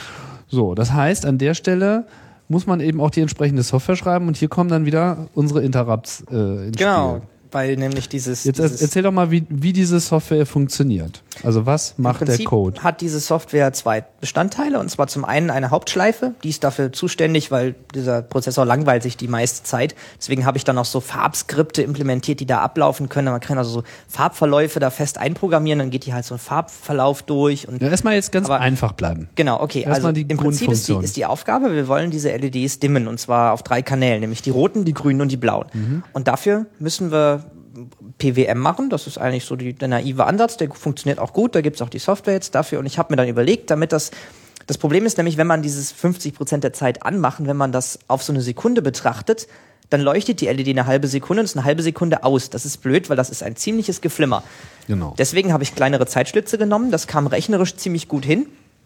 Ähm, und habe gesagt, okay, wir arbeiten mit einer Frequenz von 120 Hertz. Das heißt, ich betrachte nicht einmal eine Sekunde, sondern eine 120. Sekunde. Warum ausgerechnet ein 120. Weil bei 16 Megahertz, also ich versuche, ich mache mein Timing mit Hilfe einer eingebauten Hardware, eines sogenannten Timers. Da kann ich sagen, hier, zähl mal so schnell und bei einem eingestellten Wert, der als Höchstgrenze fungiert, gib mir bitte einen Interrupt. Also in der Hardware im Microcontroller. Genau, in der Hardware im Microcontroller. Das sitzt heißt, da der halt- Microcontroller selber besitzt die Möglichkeit, äh, dass man ihm sagt, in so und so viel Zeit oder so und so viel alle regelmäßig oder äh, wie läuft das? Ja, kann man Entweder oder, ganz also- viele verschiedene Genau, Einstellmöglichkeiten. also alle möglichen Arten und Weisen äh, gibt es ihm zu sagen, dass nach Ablauf einer bestimmten Zeit ein Interrupt erzeugt werden Genau, soll. richtig. Mhm. Einer ich halt- von mehreren unterschiedlichen Interrupts. Genau, und der, der AVR Atmega 8 hat jetzt zum Beispiel drei von diesen Timern. Ähm, zwei Stück können nur bis 255 zählen. Die haben also ein 8-Bit-Register, wo ich sagen kann, hier bis zähl bis 120 oder so. Das ist aber bei 16 Megahertz ist das nicht so viel. Also man kann diesem Timer dann auch Aber noch was sagen, zählt denn der dann? der zählt Systemtakte oder Systemtakte durch 8 oder durch Systemtakte durch 64 und so weiter. Da gibt es Ah, also okay. sogenannte Das heißt, man nimmt sozusagen Systemtakt, in diesem Fall ist die 16 16 Megahertz. Megahertz, genau. Und dann, dann äh, nimmt man sich irgendeinen Divisor, äh, durch den man das teilt und damit Genau, kriegt man so eine gewisse Zeiteinheit und davon kann man dann Genau. 256 unterscheiden oder 255. Ganz genau, richtig. Okay. Und dann habe ich mir halt überlegt, was, was man da, also es gibt auch einen dieser Timer, der hat halt 16-Bit, das sind halt zwei 8-Bit-Register, wo man seinen äh, zu erreichenden Wert reinschreibt. Dann habe ich halt ein bisschen rumgerechnet und da kam das halt richtig cool hin, dass man das mit 120 Hertz, das ging halt glatt auf. Das ist relativ wichtig, weil so Floating-Point-Gedönsel auf so einem Mikrocontroller macht überhaupt keinen Spaß. Ja, und ist auch komplett unnötig. Also Ja, genau, Stelle, richtig. Ne? Also Mhm. man, ich habe halt geguckt, ich habe mit den mit den Prescalern gespielt und habe mal ein bisschen rumgerechnet und dann kam halt raus, 120 Hertz ist super. Das ist auch über 100 Hertz. Da hat man bei 100 Hertz hat man ja früher gesagt, das sollten die die Monitore dann mindestens haben als Bildwiederholrate, damit das ordentlich ist und man das Flimmern nicht sieht. Beim Fnortix ist es eigentlich ein bisschen wenig. Also ich hätte gerne noch mehr, da muss ich noch mal optimieren. Aber 120 Hertz ist schon mal ganz cool. So, und dann gibt es jetzt diesen einen Teil in der Software, das ist diese Hauptschleife, die sagt halt, okay, ich hätte gerne bitte irgendwie 50% rot und 25% grün und 25% blau. Dann gibt es einen anderen Teil der Software, der wird vom Timer-Interrupt ausgelöst und sagt dann, oh ja, jetzt muss ich die LEDs einschalten, dann setze ich halt die Zeit, nach der die LEDs wieder ausgeschaltet werden müssen. Ähm, dann kriege ich wieder einen Interrupt, schalte die LEDs wieder aus und dann warte ich, bis der nächste Zeitschlitz anfängt. Das mache ich eigentlich immer. Und das muss ich halt für jede Farbe machen. Das heißt, Das heißt, Zeitschlitz heißt, wir haben unsere Sekunde. Diese Sekunde ist in 120 Schritte unterteilt. Genau. Und jedes Mal, wenn sozusagen wieder so eine 120. Sekunde abgelaufen ist, löst der Prozessor, der Microcontroller einen Interrupt aus. In dem Moment wird ein spezieller Code aufgerufen, die sogenannte Interrupt-Routine, Genau, ja. die nichts anderes macht, als für jede LED die zu diesem Zeitpunkt vorgeplante und zugedachte An- oder Aus äh, Zustand für die, für die LED herzustellen. genau, richtig. Ja, dann- weil da steht irgendwie, wir wollen hier 50% blau haben und äh, eben 50% heißt, dass ich dieses An-Aus, An-Aus-Muster irgendwie haben muss. Ich weiß nicht, ob du da mit Tabellen äh, vorher ja, ich arbeitest. Eine vorberechnete Tabelle, ja. Genau, du berechnest dir sozusagen ein, ein, ein Bitmuster, was dann eben über diese 120 äh, Schritte verteilt werden muss oder was auch immer du da betrachtest, eine Sekunde oder wie auch immer. Auf jeden Fall, er weiß, was das nächste Bit ist, was sozusagen gesetzt werden soll und er reagiert einfach auf diesen Genau. Zeitinterrupt und nimmt dann sozusagen den nächsten Wert und setzt den und dann geht die Lampe an Genau. oder aus. Wobei das wirklich, das ist nicht auf eine Sekunde betrachtet, sondern nur auf eine 120. Sekunde. Ich berechne also jede 120. Sekunde berechne ich neu, wann ich welche LEDs an- und ausmachen muss. Weil, wenn man jetzt den, also gehen wir mal davon aus, dass der, der gewünschte Farbwert konstant ist, also dass man den jetzt mal nicht ändert, ähm, dann ist ja jede 120. Sekunde gleich. Ich muss immer in jeder 120. Sekunde 50% blau machen. Und dann ist es einfach am Anfang, mache ich LEDs, die an sein sollen, mache ich an. Wenn jetzt gar kein Grün dabei ist, brauche ich die LED natürlich gar nicht erst anmachen. Aber nehmen wir jetzt mal an, ich will nur 50% Blau haben, also so ein dunkles Blau. Dann mache ich am Anfang eines Zeitschlitzes die blauen LEDs an und warte einfach, bis ich sie wieder ausmachen soll. Dann kriege ich wieder einen Timer-Interrupt. Das wird von der Hauptschleife richtig eingestellt. Und dann warte ich einfach, bis der nächste Zeitschlitt anfängt. Und in der Zwischenzeit hat der Prozessor quasi Langeweile. Das heißt, das ist das eigentliche Engineering. Also auf diese Ebene muss Genau, man es runterbrechen. Man muss sein, sein Problem, was ja bei so einer einfachen Hardware auch irgendwie simpel zu beschreiben ist, so weit runterbrechen, dass man sagen kann, jetzt muss ich nur noch dafür sorgen, dass zum richtigen Zeitpunkt einfach die richtigen Werte an die richtigen Stellen geschrieben werden. Genau, Wie äh, kriegt man jetzt diese LEDs an diesen Microcontroller angeschlossen? Was äh, macht ja, das, man da? das, war, Diese das war nicht ganz so einfach. 27 Also so eine- Stück? Du hast so ja eine- keine 27 Ports da Nee, habe ich auch nicht. Nein, ich brauche eigentlich brauche ich ja nur drei Pins von dem Mikrocontroller, nämlich einen für grün, einen für rot, einen für blau, die mir sagen, jetzt diese entsprechenden LEDs bitte anmachen. Und das läuft einfach so, dass diese Pins ein Rechtecksignal ausgeben. Wenn dieses Rechtecksignal 5 Volt ist, dann sollen die LEDs bitte an sein und wenn es 0 Volt ist, sollen die aus sein. Also in Wirklichkeit ist das nochmal invertiert. Das hat historische Gründe, weil man früher bei Mikrocontrollern hatte man so eine gewisse Zeitspanne zwischen der Strom geht an und der Mikrocontroller läuft los. Das ist heute immer noch so. Und es gab dann Mikrocontroller, die haben ihre Ausgabepins immer alle auf High, also auf 5 Volt gelegt. Und da wollte ich einfach verhindern, das wusste ich damals einfach nicht besser, da wollte ich verhindern, dass das funktioniert. Also dass man halt, wenn man das, den Strom einsteckt, so ein riesen Monster Lichtblitz hat und erstmal nichts mehr sieht. Und deswegen habe ich das invertiert gemacht. Das ist Das heißt, äh, High aber- ist Low und Low ist High. Genau, so in der Art. Aber das ist, das ist, das ist nicht so Ein wichtig Detail. eigentlich, weil das Invertieren, ja gut, das ist halt ein Na Entzogen gut, wenn es nicht so wichtig ist, dann reiten wir auch nicht weiter drauf rum. Genau. Ansonsten, da sind halt drei Pins, eins für Rot, eins für Grün, eins für Blau. Die werden äh, nach dieser Invertierungsgeschichte schalte ich damit einen Transistor und dieser Transistor mal, diese schaltet Pins sind jetzt an dem Microcontroller. Genau, Das richtig. heißt, das sind normale Ausgabeports. Genau, richtig. Wenn man sich so ein, so ein, so ein IC viel hat davon? vorstellt, also so, ja, insgesamt, die nicht belegt sind, also in der Regel sind diese Mikrocontroller-Pins mindestens zweifach belegt, was man halt so damit nutzen kann oder möchte. Äh, der hat so 16 realistisch von 28, die da an dem Gehäuse dran sind. Okay. Da sind halt ein paar Stromversorgungspins und einer ist zum Beispiel Reset, den man auch noch als Ausgabepin nutzen möchte, wenn man so einen Mikrocontroller nicht mehr programmieren muss. Dann braucht man natürlich diesen Reset-Pin auch nicht und so, aber so 16 genauso in der etwa. Und ich nutze halt drei Stück davon und mit diesen drei Stück schalte ich Transistoren und diese Transistoren schalten LEDs ein oder aus. Das heißt, ich habe an dem äh, Nordlicht, das möchte so, wenn es hochkommt, so 14 Volt, möchte es gerne haben als Eingabe. Dann sind da so zwei Spannungsregler, die machen aus diesen 14 Volt 12 und 5. Mit den 5 Volt wird der Mikrocontroller betrieben, mit den 12 Volt werden die LEDs betrieben. Muss man sich so vorstellen, LEDs sind immer drei Stück in Reihe geschaltet, also hintereinander. Oben hängen die an den 12 Volt und unten hängen die an einem, an einem ähm, Transistor, der sie mit Minus verbindet. Und dieser Transistor macht gleichzeitig, also der schaltet es nicht nur ein und schaltet die LEDs nicht nur ein, sondern er macht eine Stromregelung. Der begrenzt den Strom, den diese LEDs ziehen dürfen, auf 21 Milliampere. Das ist ein ganz klein bisschen über dem, was sie eigentlich haben möchten, aber sie gehen auf jeden Fall nicht kaputt. Da muss man bei LEDs immer ein bisschen aufpassen. Das ganze Zeug gibt's übrigens bei lochraster.org-nordlicht. Da gibt's die ganzen Schaltpläne und alles, was man da so hat. Also wer gerade Netz hat, kann da ja beim, beim, beim Podcast hören, kann sich das ja mal angucken. Da gibt's auch gleich auf der Webseite die Schaltung. Und da dann mal auf, äh, ich glaube, die Display-Platine war das, da sieht man das auch direkt. Tim hat's auch gerade mal aufgemacht. Klar, Sehr sind immer fix dabei, wenn es Internet gibt. Ah, ist gut, ja. Ja, aber du kennst das ja schon, musst es ja nicht angucken. Nee, nee, es ist, äh, ich hab schon, ich mache bei uns im Wohnheim die Netzwerkadministration und da gibt's auch schon mal öfter man Leute, die dann, wenn sie neu eingezogen sind, vor meiner Tür stehen und klopfen und dann, dann sieht man so, die zittern dann so.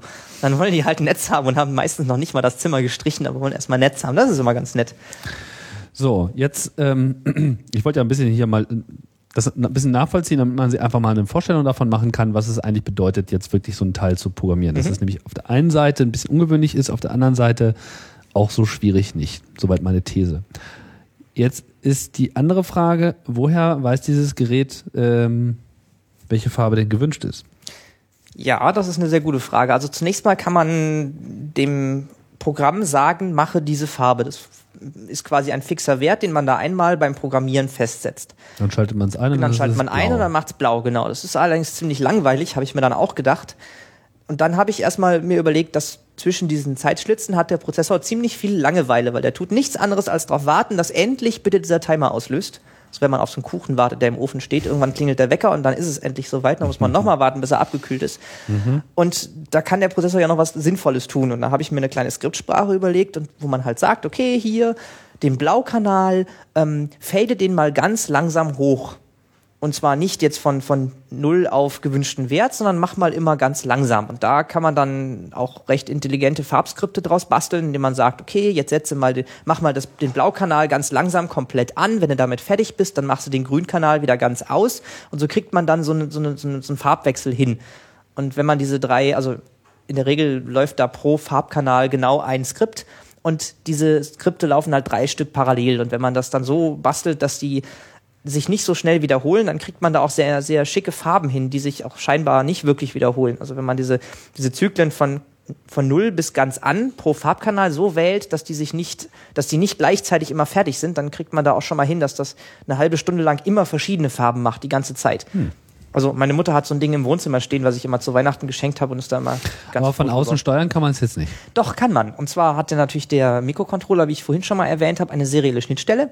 Und da kann man dann, also man muss da noch einen kleinen Konverter davor schalten, der die normalen seriellen Signale von minus bis plus 12 Volt Mikrocontroller kompatibel macht, sogenannter Pegelkonverter. Ähm, Und dann kann man auch mit dem Nordlicht reden und kann ihm sagen, hier, mach mal diese Farbe.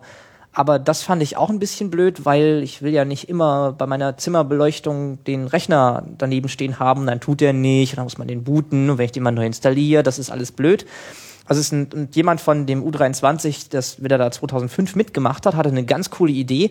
Und zwar gibt es eine Möglichkeit und eine sehr einfache Möglichkeit, Infrarot-Fernbedienungssignale zu dekodieren. Da gibt es ein fertiges kleines Bauteil, was auch irgendwie 60 Cent kostet oder so. Und das gibt direkt demoduliert die Fernbedienungssignale daraus. Also das Bauteil ist im Prinzip ein Infrarotempfänger. Genau, ist ein Infrarotempfänger und sogar, sogar mehr als das, weil der ist, der hat noch ganz viele Filter mit drin, sodass man da gar keine Streusignale kriegt, sondern nur wirklich so Fernbedienungssignale. Und da können wir auch später Also von noch mal der, drauf vom eingehen. normalen Fernseher. Genau, vom normalen Fernseher oder so. Oder so, wenn man jetzt irgendwie an einen Grabbeltisch geht, dann kriegt man auch für, für, für zwei Euro oder sowas so eine Universalfernbedienung und sucht sich irgendeinen Code raus. Da- Damals haben wir RC5 implementiert, ist so ein Philips-Code. Und dann kann man mit einer Fernbedienung seine Beleuchtung steuern. Und das fand ich schon sehr schick. Ähm, da hat der, der äh, Patrick damals hat da angefangen, das zu implementieren, hat dann irgendwie gerade keine Zeit gehabt und habe ich das komplett mal eben fix fertig gemacht noch. Und das geht natürlich auch sehr einfach. Habe ich leider auf dem Hardware-Design des Nordlichts nicht vorgesehen, weil ich einfach damals noch nicht wusste, dass sowas geht. Aber man kann mit, mit drei kleinen Kabeln und diesem, diesem externen äh, IC, nennt sich ein TSOP, ist das zum Beispiel. Ähm, TSOP 1738, wenn man was zum Googeln braucht. Was heißt das TSOP? Das ist ein Bauteil. Das ist ein Bauteil. Das heißt so eine Okay. 1738. 17 ist der ist die etwas genauere Typenbezeichnung und 38 bedeutet, der reagiert auf 38 Kilohertz gepulstes Infrarotlicht. Und damit kann man sehr einfach Sachen steuern, beispielsweise andere Skripte auslösen oder Sachen umschalten oder das an- und ausmachen und alles, was man so will. Man hat halt, ich habe da eingebaut einen, äh, einen RC5 Infrarotdecoder. Und da bekommt man quasi, wenn ein Infrarotcode dekodiert wurde, bekommt man ein Signal und kann dann sagen, ah, guck mal, das war die Taste 5 und Taste 5 heißt, mach mal grün. Und ja, das, cool. das funktioniert auch Ja, und vor allem diese Universalbedienung, äh, Fernbedienung kostet ja nicht viel, haben viele Tasten. Genau, richtig. Und dann kann man dann alle möglichen Programme Ganz äh, genau. abrufen und man kann sich das ja vor allem dann auch selbst so programmieren, wie man möchte. Genau. Erst war noch die Idee, dass man die Nordlichter untereinander, wenn man also mehrere davon hat, auch vernetzt äh, über das I2C-Protokoll. Das ist ein, ein äh, Drei-Draht-Bus, der eigentlich dafür gedacht ist, dass äh, ICs auf einer Platine sich unterhalten. Das habe ich ausprobiert. Da gibt's auch ein Video, was der Cephalon damals gedreht hat, wo ich ein bisschen, also da hat jemand anders noch ein XMMS-Plugin geschrieben, um Nordlichter anzusteuern. Ähm, aber das hat nicht so gut funktioniert, weil dieser Bus ist nur gedacht für so Leitungslängen bis, weiß nicht, 10 Zentimeter oder sowas. Und wenn man da längere Leitungen dran macht, dann geht das fürchterlich in die Hose. Äh, das war nicht wirklich was. Also ich habe zum Kongress, äh, zum 23C3, hatte ich eine größere Nordlichtinstallation unten, äh, also im, in diesem Catering-Bereich in der Mitte vom BCC, was man per äh, Ethernet ansteuern äh, konnte. Da habe ich dann mittlerweile noch so ein äh, anderes Projekt, das Etherrape, da können wir vielleicht gleich nochmal drauf eingehen, was einen 8-Bit AVR-Mikrocontroller mit Ethernet verbindet und einem echten TCP-IP-Stack. Und der hat Nordlichter angesteuert über noch einen anderen Bus, über einen RS485-Bus aber dafür braucht man noch einen relativ teuren Treiberbaustein und das war alles nicht so toll. Deswegen, Infrarot ist schon super. Und ich habe mittlerweile auch mehr mit Infrarot gemacht, da kommen wir auch gleich noch zu. Da gibt's jetzt so ein, so, ein, so ein anderes Projekt noch von mir, das Ansep, und da mache ich noch mehr mit Infrarot. Infrarot ist eigentlich ziemlich cool. Dieser RS485-Bus, das ist ja so ein Multipoint-Bus, Ja, genau, ne? womit man so schön genau, es mehrere Dinge Bus, miteinander ja. ver, ver, verdingsen kann mit, äh, was ist Zweidraht, Dreidraht, Vierdraht? Das ist Zweidraht. Zweidraht, differenziell genau. getrieben. Ja. Also für so eine billige Verstrippung von, von, von Geräten müssen ja nicht immer, immer Lampen sein. Ne? Nee, das Weil kann alles Man kann ja jetzt mal beliebig weiterdenken. Ne? Es gibt alle möglichen Sensoren, äh, man kann auf Lärm reagieren, man kann auf Licht reagieren. Ja, also wenn schon Licht da ist, dann hm, hm, hm, und so weiter. Und dann, so kann man sich halt also sch schön mit so einer ganz einfachen Elektronik und vor allem mit so einem ganz einfachen Herz, äh, eben diesem Microcontroller, eigentlich immer so das schöne Traumgerät bauen, was man gerade haben möchte. Und interessant finde ich halt dann diese Busse eben zur Kommunikation, weil man dann eben auch über so einen größeren Bereich hinweg, also was weiß ich, Heimautomation, äh, ja, jeder denkt sofort jetzt an seine Wohnung, äh, Ja, zu Recht. Äh, Dafür kann man sich ja da eben gedacht. schöne Sachen. Genau, dafür war es ja auch gedacht und das finde ich äh, einen schönen Antrieb. Ja, ich finde es ganz gut, dass wir das jetzt mal so ein bisschen äh, in epischer Breite mal durchgegangen sind, weil ich denke, jetzt dürfte ganz gut klar geworden sein, wie man dann sozusagen vom, vom Wunsch zum Ziel kommt und wie äh, man so einen Microcontroller dann eben auch ähm, bedienen muss. Und die Programmierung ist, äh, weiß nicht, wie groß ist dieses Programm? Also das Nordlicht, also die Nordlicht-Firmware in allen, mit allen Optionen, die es gibt, also mit diesem Infrarotdecoder und dem seriellen Ansteuermodul und den ein paar Farbskripten sind so, pff, ja, viereinhalb Kilobyte. Viereinhalb Von, Kilobyte. Von, von acht, die der hätte. also 4500 Bytes. So in der Art. Also ich kann es auch gerade nochmal compilen. Jeder, der schon mal einen längeren Text geschrieben hat, hat wahrscheinlich mehr Bytes produziert. Und äh, das finde ich immer wieder so erstaunlich, ja. Also dass man Ja, das ist heutzutage auch- ist, ja. jeder so gewohnt, äh, immer solche 128 Megabyte großen Installationsarchive auf seine Platte zu werfen oder äh, noch größer. Dann klickt man irgendwie so ein Programm an, dann lädt es 20 Sekunden auf so dem neuesten äh, Gerät, was man so hat, mit Super Core Duo, Schnickschnack, Tralala, hast nicht gesehen, rechts unten Modell. Und es dauert immer noch alles irgendwie ewig. Aber so eine ganz einfache Funktionalität kriegt man einfach mit so dermaßen wenig Code hin. Ja, das ist aber Also jetzt auch gesagt, schon, 8, also, was ich, Kilobyte hat das Teil. Genau, aber jetzt, also diese 4 Kilobyte, das sind genau 4,3 Kilobyte. Äh, das ist schon die C-Firmware und diese C-Firmware hat schon einiges an Overhead. Ich habe am Anfang eine in Assembler geschrieben, die ist noch kleiner. Also auch mit Farbskripten und allem Ja. und Infrarotdecoder und überhaupt, aber die ist noch. Ja klar, und, und die reine Kernfunktionalität, so dieses Ich erzeuge eine Farbe, das ist wahrscheinlich äh, ein paar hundert Zeilen, oder? Ja, es wird, wird so, ein, so ein Kilobyte oder, oder anderthalb oder so sein. Mhm. Maximal. Da ist auch echt nicht viel zu tun. Also wenn man sich das, wenn man diese ganze eingebettete Hardware, die da schon mit drin ist, alle nutzt, so wie zum Beispiel ein Timer, dann kann man sich diesen Zählerloop sparen und so. Das ist schon sehr effizient.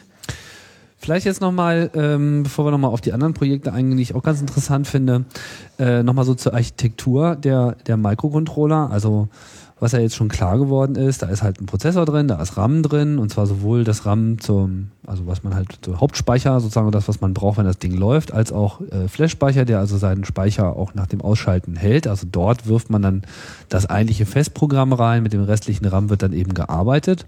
Unterschied zu den normalen CPUs ist auch, also normal im Sinne von, was man so kennt, zu Hause Ja. hat, das ist auch ganz unterschiedlich. Das Programm läuft direkt aus dem Flash. Das heißt, das ist fest da drin und der Prozessor lädt jede einzelne Instruktion aus dem Flash und führt sie aus. Das heißt, man kann in diesem, in diesem Flash nur sehr umständlich Daten ablegen, die das Programm generiert. Deswegen gibt es da nochmal extra das EEPROM, wo man dann Konfigurationen oder Sachen, die man abgespeichert hat, ablegt. Also EEPROM ist sozusagen ein, ein, ein, ein Festwertspeicher. Flash lässt sich schon Ja, schreiben, aber also- nur von außen oder was? Ja, da kann man so einen Bootloader drauf tun. Das ist aber alles ein bisschen obskur und nicht dafür gedacht, dass man Konfigurationssachen ablegt. Also Flash ist ein Speicher, den man einmal programmiert und dann ist der in, der in der Regel konstant. Der hat auch eigentlich eine endliche Lebensdauer. Ich habe aber realistisch noch keinen kaputt gekriegt. Also er ist, glaube ich, auf 10.000 Schreibzyklen ist der spezifiziert. Und EEPROM ist dafür gedacht, das ist der Speicher, wo das Programm Daten ablegen kann. Da hat dieser Prozessor jetzt 512 Byte davon. Da könnte ich zum Beispiel Farbskripte ablegen, die das Programm selber ändern kann und sowas.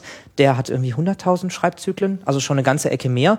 Und der RAM ist halt der flüchtige Speicher, wo ich Aber so... EEPROM heißt auch erasable, äh, das heißt, da mu- muss man immer einen expliziten Löschvorgang vornehmen. Ähm, ja, aber das macht der Controller schon intern. Ich kann ihm einfach sagen, schreib so. EEPROM, mach mal. Das ist auch ein, eigentlich ist es ein Okay. EEPROM, das ist ein e- elektrisch löschbares. Äh, EEPROM, okay, genau. ja genau. Ja, EEPROMs, das war das, wo man früher mal den Chip irgendwie rausbauen musste. und Genau, und dann mit so, einem- mit so, mit so einem Ultraviolettlicht löschen und sowas, Genau. aber das muss man nicht mehr da. Ja, genau. Okay, so, ähm, was hatte ich vergessen? Genau, das Ding hat äh, äh, Interrupts. Ja, eine ganze Menge sogar, über 20. Also, du Also- unterschiedliche Arten von. Ja, genau, unterschiedliche Arten von Interrupt. Was denn sonst noch außer Zeit? Ähm, naja, zunächst mal, jeder dieser drei Timer, die da drin sind, hat ähm, mindestens zwei Interrupts, der eine sogar drei. Weil Zählerwert erreicht oder Overflow ist aufgetreten.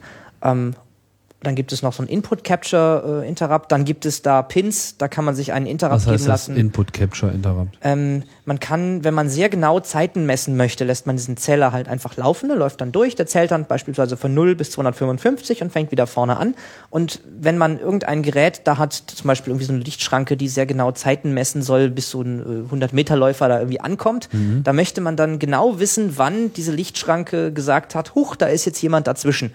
Dann in der Regel wechselt da ein Signalpegel von 0 auf 5 Volt oder sowas. Und da kann man dann von der Hardware mitschreiben lassen, wie der Zählerstand war. Und zwar genau an dem Zeitpunkt, an dem diese Flanke aufgetreten ist, dieser Wechsel stattfand. Dann kann man halt sagen, okay, hier mein Zählerstand war so und so, und da kann man sich auch einen Interrupt vergeben lassen. Okay. Was es noch gibt an Interrupts sind so Sachen wie, ähm, da hat sich an einem Signalpin eine, eine, äh, ein, ein, ein Level geändert. Also beispielsweise gibt es da zwei externe Interrupts, so heißen die, wo ich zum Beispiel einen Infrarotdecoder dranhänge. Da kriege ich einen Interrupt, wenn der Infrarotdecoder äh, seinen Ausgangspegel ändert von 0 auf 5 oder 5 auf 0. Also sprich, wenn man was empfangen hat. Wenn man was empfangen hat, genau. Oder wenn man, also wenn, da ist ja, empfangen tut ja erstmal nur das dekodierte Dings, aber wenn da auf jeden Fall irgendwas passiert. Das benutzt man in der Regel auch, wenn man so Taster an dem Teil dran hat und der Prozessor ist im, im, im Power-Down-Sleep-Modus, dann können diese externen Interrupts dazu führen, dass man ihn wieder aufweckt aus seinem Schlaf. Das ist also, da wird alles abgeschaltet, bis auf die Elektronik, die für diesen externen Taster zuständig ist. Dann gibt es noch so Sachen wie i Quadrat C, ist da als Booster drauf vorhanden. Da gibt es so Sachen, dass man sich einen Interrupt geben lässt, wenn an die eingestellte i Quadrat C Adresse äh, ein Paket geschickt wurde oder ein Byte geschickt wurde oder ganz viel anderes Zeug noch. Also das I Quadrat C, das hast du ja vorhin schon ausgeführt, das nutzt man vor allem, um dann so andere Chips, die Genau. Dinge eigenständig tun. Äh, was gibt's da? USB-Steinchen Ähm, wahrscheinlich? Ja, USB, USB gibt es. ISDN-Kram? USB gibt es, ISDN weiß ich nicht, aber USB gibt es. Dann gibt es vor allen Dingen ganz viel so nochmal EPROMs, also so nochmal Konfigurationsspeicher, die man per I2C ansteuert. Dann gibt es beispielsweise äh, TDA 7318 ist ein Audio-Mixer-Baustein, den man dann per I2C ansteuert, wo man halt so vier Stereokanäle äh, die Lautstärke regeln kann. Das ist so ein typischer äh, Autoradio-Baustein. Also man irgendwie vier Stereo rein, sucht man sich einen aus, kann irgendwie Lautstärke, Höhen, Bässe regeln und gibt dann auch zweimal Stereo für vorne und hinten aus. Und pff, ja, da gibt's noch ganz viel anderes Zeug per I Quadrat C. Also man muss, das Problem bei I Quadrat C ist, dass es irgendwie, ich glaube, von Philips entwickelt wurde. Und die Siemens, haben da ich. Siemens? Ich weiß nicht so genau. Also jedenfalls wurde es entwickelt von einer Firma und die haben irgendwie ein Problem damit, wenn man es I Quadrat C nennt. Also heißt es bei Atmel immer TWI, aka Two-Wire Interface, weil I Quadrat C ist ein Markendings da. Tüdelding. Also aber alles kompatibel, also ist überhaupt kein Problem. Nee, du hast recht, ist von Philips. Philips, Ähm, okay. Du hast gerade Wikipedia nachgeschlagen, ja? Natürlich, die allwissende Müllhandel, die äh, hilft Ja. immer. Nee, Also was weiß, ist- warum hatte ich denn Siemens im Kopf? Weiß ich jetzt auch nicht. Also was es, was es sonst noch an Interrupts gibt, ist halt für seriell, also RS232, äh, da ist ein Datenbyte angekommen, da wurde ein Datenbyte verschickt oder das, das Temporärregister ist, ist äh, wieder leer, ich kann jetzt das nächste verschicken. Ähm, dann gibt's noch für das, für das EPROM selber, gibt's noch hier das e- eingebaute EPROM, da gibt's hier irgendwie Schreibvorgang erfolgreich abgeschlossen, Interrupts und das war's im Großen und Ganzen. Also mit anderen Worten, die Interrupts sind das, mit dem man überhaupt auf die Außenwelt reagieren kann. Damit Naja, muss man nicht. Das ist das Wichtige. Interrupts sind eine Möglichkeit, um asynchron, also völlig egal, was das Hauptprogramm gerade tut, auf die Außenwelt zu, äh, zu reagieren. Ja, man kann auch- auch, man kann auch komplett ohne Interrupts auskommen, weil jede dieser Peripherie, die ich eben aufgezählt habe, zum Beispiel die Timer oder die serielle Schnittstelle, die haben ganz normale Register, auf die ich mit ganz normalen Befehlen zugreifen kann. Und das Einzige, was den Zugriff unterscheidet von Interrupt versus ganz normal abfragen. Also immer wenn sich da was tut, dann wird ein Bit gesetzt in irgendeinem Register von dieser Hardware. Dieses Bit kann ich entweder pollen, ich kann also immer das Register lesen, gucken, ist das Bit gesetzt? Nö, mache ich was anderes. Ist das Bit jetzt gesetzt? Nö, mache ich wieder was anderes. Oder ich kann sagen, hier, wenn sobald dieses Bit gesetzt wird, soll bitte die CPU eine andere Routine ausführen. Das ist der Unterschied. Ich muss das nicht interrupt-basiert machen. Aber es ist schon eine empfehlenswerte Vorgehensweise, weil in dem Moment, wo man auf zwei Dinge gleichzeitig warten muss und äh, zeitkritisch ist, dann will man natürlich so schnell wie möglich davon ja, das Kenntnis ist, erhalten. das ist eine der schwierigen Sachen. Welche Sachen soll ich interrupt-basierend machen? Welche mache ich irgendwie lieber gepollt?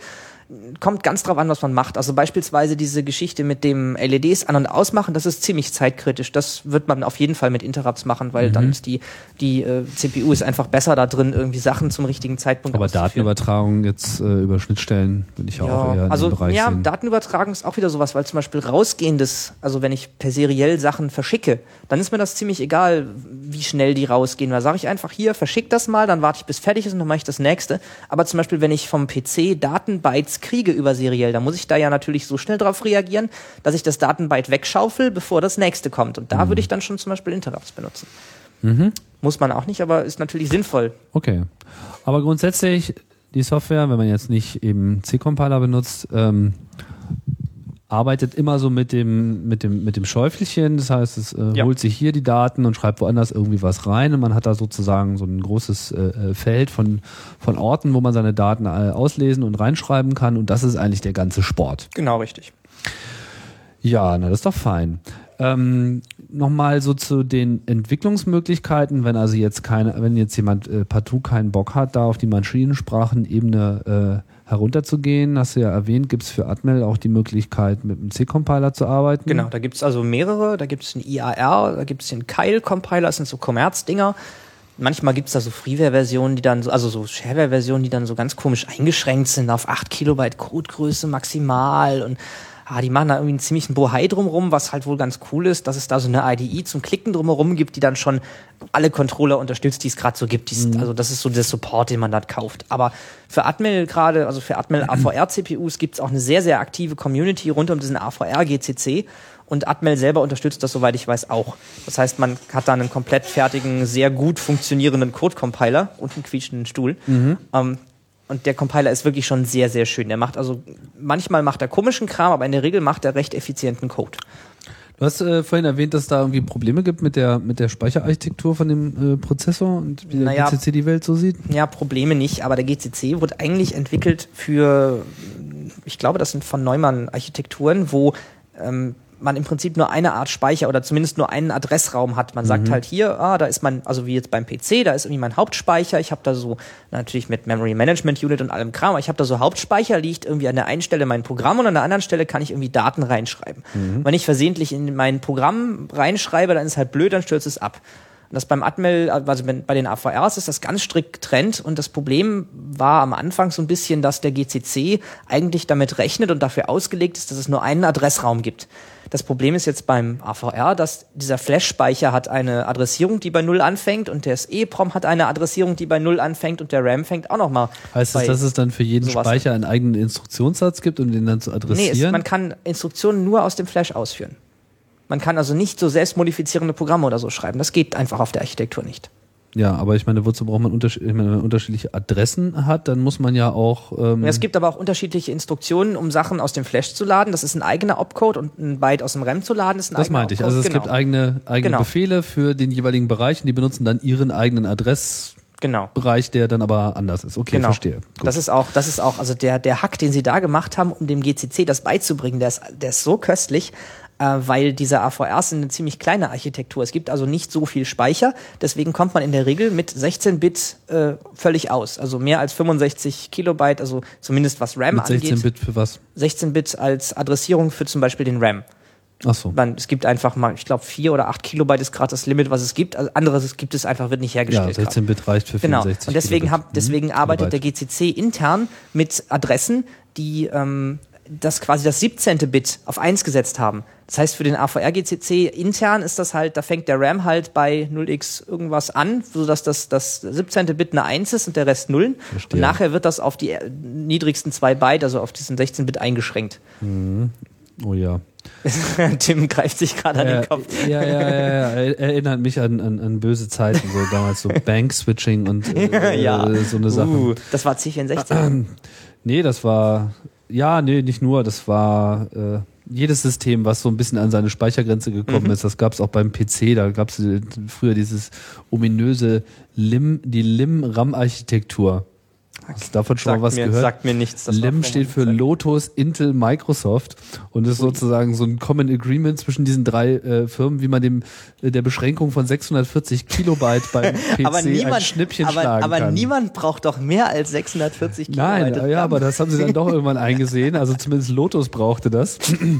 Und äh, naja, und anstatt halt einfach dann den konsequenten Schritt zu gehen und auf, äh, ich meine, das waren schon 286er Systeme, wo dann Mhm. halt irgendwie ja im Prinzip viel mehr Speicher zur Verfügung steht. Nein, dann hat man dann so den RAM halt in 64 Kilobyte Blöcken eingeblendet und das war dann halt immer eine Bank, so dass man dann eine Software brauchte, die dann immer irgendwo in einem Chip ein Bit geändert hat, um dann sozusagen aus der Reihe von Banks, die man dann hatte, das Richtige an einer Stelle einzublenden, um es dann da zu lesen. Und diese Art und Weise, wie das eben funktionierte, war dann halt das LIM-Memory. Und um es noch schlimmer zu machen, hat man das dann Expanded Memory genannt. Ui.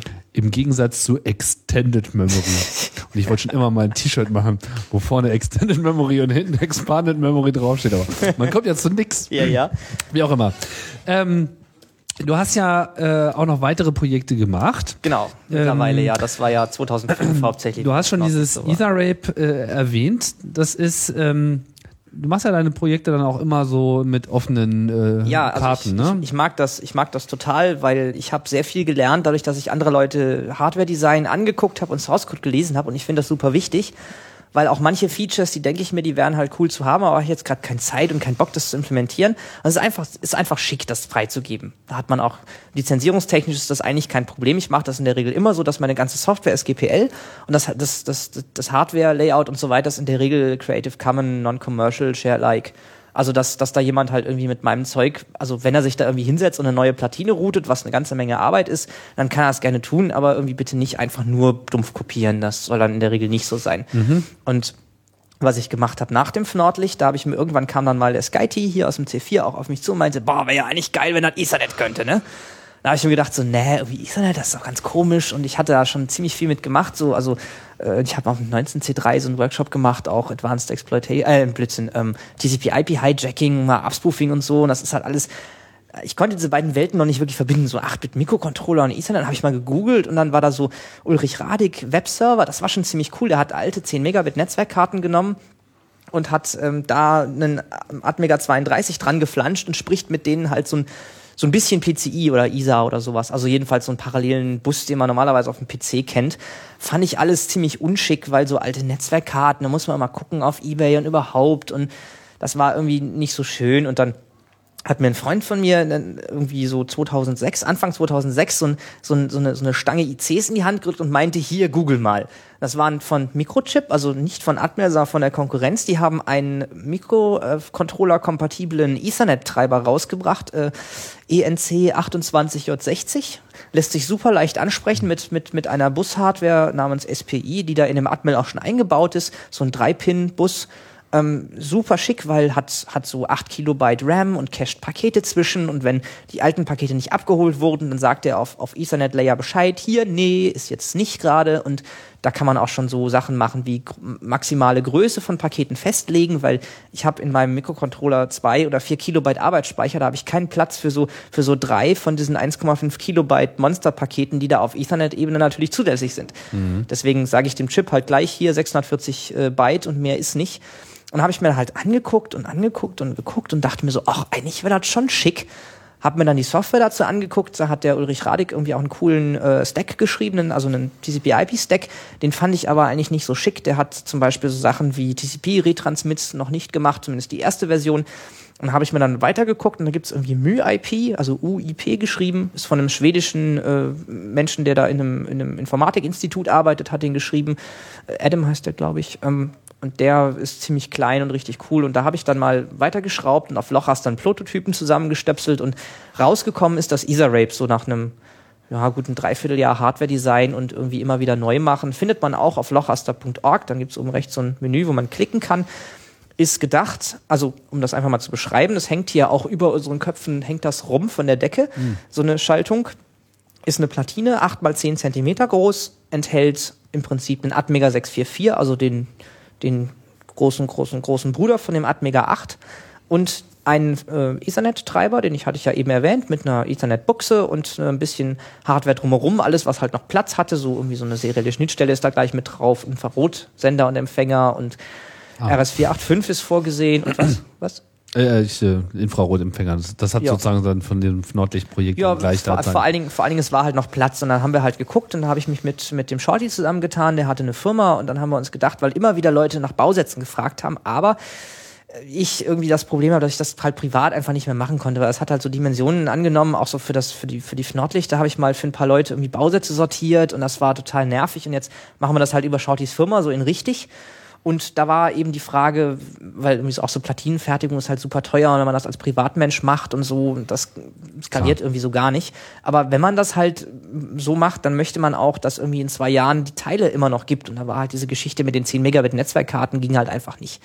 Aber was und macht jetzt dieses Etherrape genau? Also das raped das also, Netz. Ja, so in der Art. Also man hat, man hat wirklich von dem Mikrocontroller aus kompletten Zugriff auf die Hardware. Will heißen, wenn ich da ein Paket über das Netzwerk schicken will, wo lauter 23 drin steht, dann mache ich das halt. Ob das jetzt irgendwie Sinn macht oder nicht. Aber dieser Ethernet-Chip macht wirklich nur die Übersetzung zwischen, ich sage ihm, schicke diese Bytes ins Netz raus und dann macht er das. Der macht also nur dieses physikalische Layer und sorgt bei reinkommenden Paketen ein bisschen dafür, dass ich die nicht alle mit dem Mikrocontroller angucken muss. Ja, aber was ist jetzt Sinn und Zweck der Übung? Also was, was sollen diese Geräte dann tun? Es geht darum, dass man Dinge über Ethernet steuern kann. Genau, richtig. Weil okay. es gab, äh, also es, es gibt immer so diese eine Seite, das ist dieses äh, Messen, Steuern, Regeln. Ich muss jetzt irgendwie den Feuchtigkeitsgehalt meiner Blumenerde erfassen, weil ich das immer vergesse.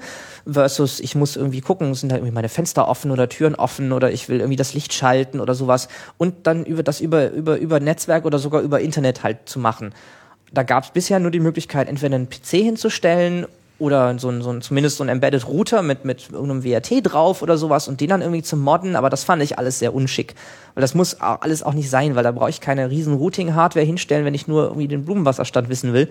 Und da war es ganz cool gedacht, ist das Ganze als Plattform, um damit Ethernet, also per Internet oder per Netzwerk gesteuerte Sachen basteln zu können.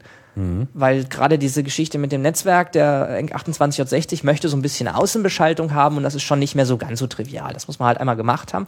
Aber wenn es halt nicht läuft, dann weiß man nicht, woran es liegt. Und das ist halt ganz cool. Es gibt halt eine fertige Platine ähm, die gibt es auch für relativ günstig, kann man, da, kann man da halt klicken. Wenn man die nicht also selber ätzen, macht auch da gar keinen Spaß mehr, weil das ist so dicht, dass das also 500 Löcher oder so, die alle durchkontaktiert sind. Das macht was, was kostet denn das Teil, wenn das so ähm, jetzt komplett zusammengebaut wir haben das, wird? Ja, wir haben das nicht komplett zusammengebaut, weil es soll halt für Bastler sein und Ja, aber ich meine jetzt so an den, an den Bauteilen. Also wenn man alles zusammengebaut hat, was muss man jetzt investieren ja. für so eine Karte? Also im Prinzip, man braucht halt, das Problem ist, es gibt manche äh, einzelne Teile, die sind sehr teuer. Es gibt diese Netzwerkdose, die einen eingebauten Übertrager hat für, weiß nicht, 6, 7 Euro. Es gibt diesen ENC 2860, der kostet 6, 7 Euro und der Mikrocontroller und das sind auch schon die, die größten Teile. Dann braucht man irgendwie die Platine, das sind dann nochmal so 12 bis 15 Euro, je nachdem, wo man es fertigen lässt. Und alles in allem, irgendwie so, so ein Bausatz kann man halt anbieten für 59 Euro gibt's da jetzt. Da kann man dann halt dann halt alles dabei. Mit vorprogrammiert und überhaupt.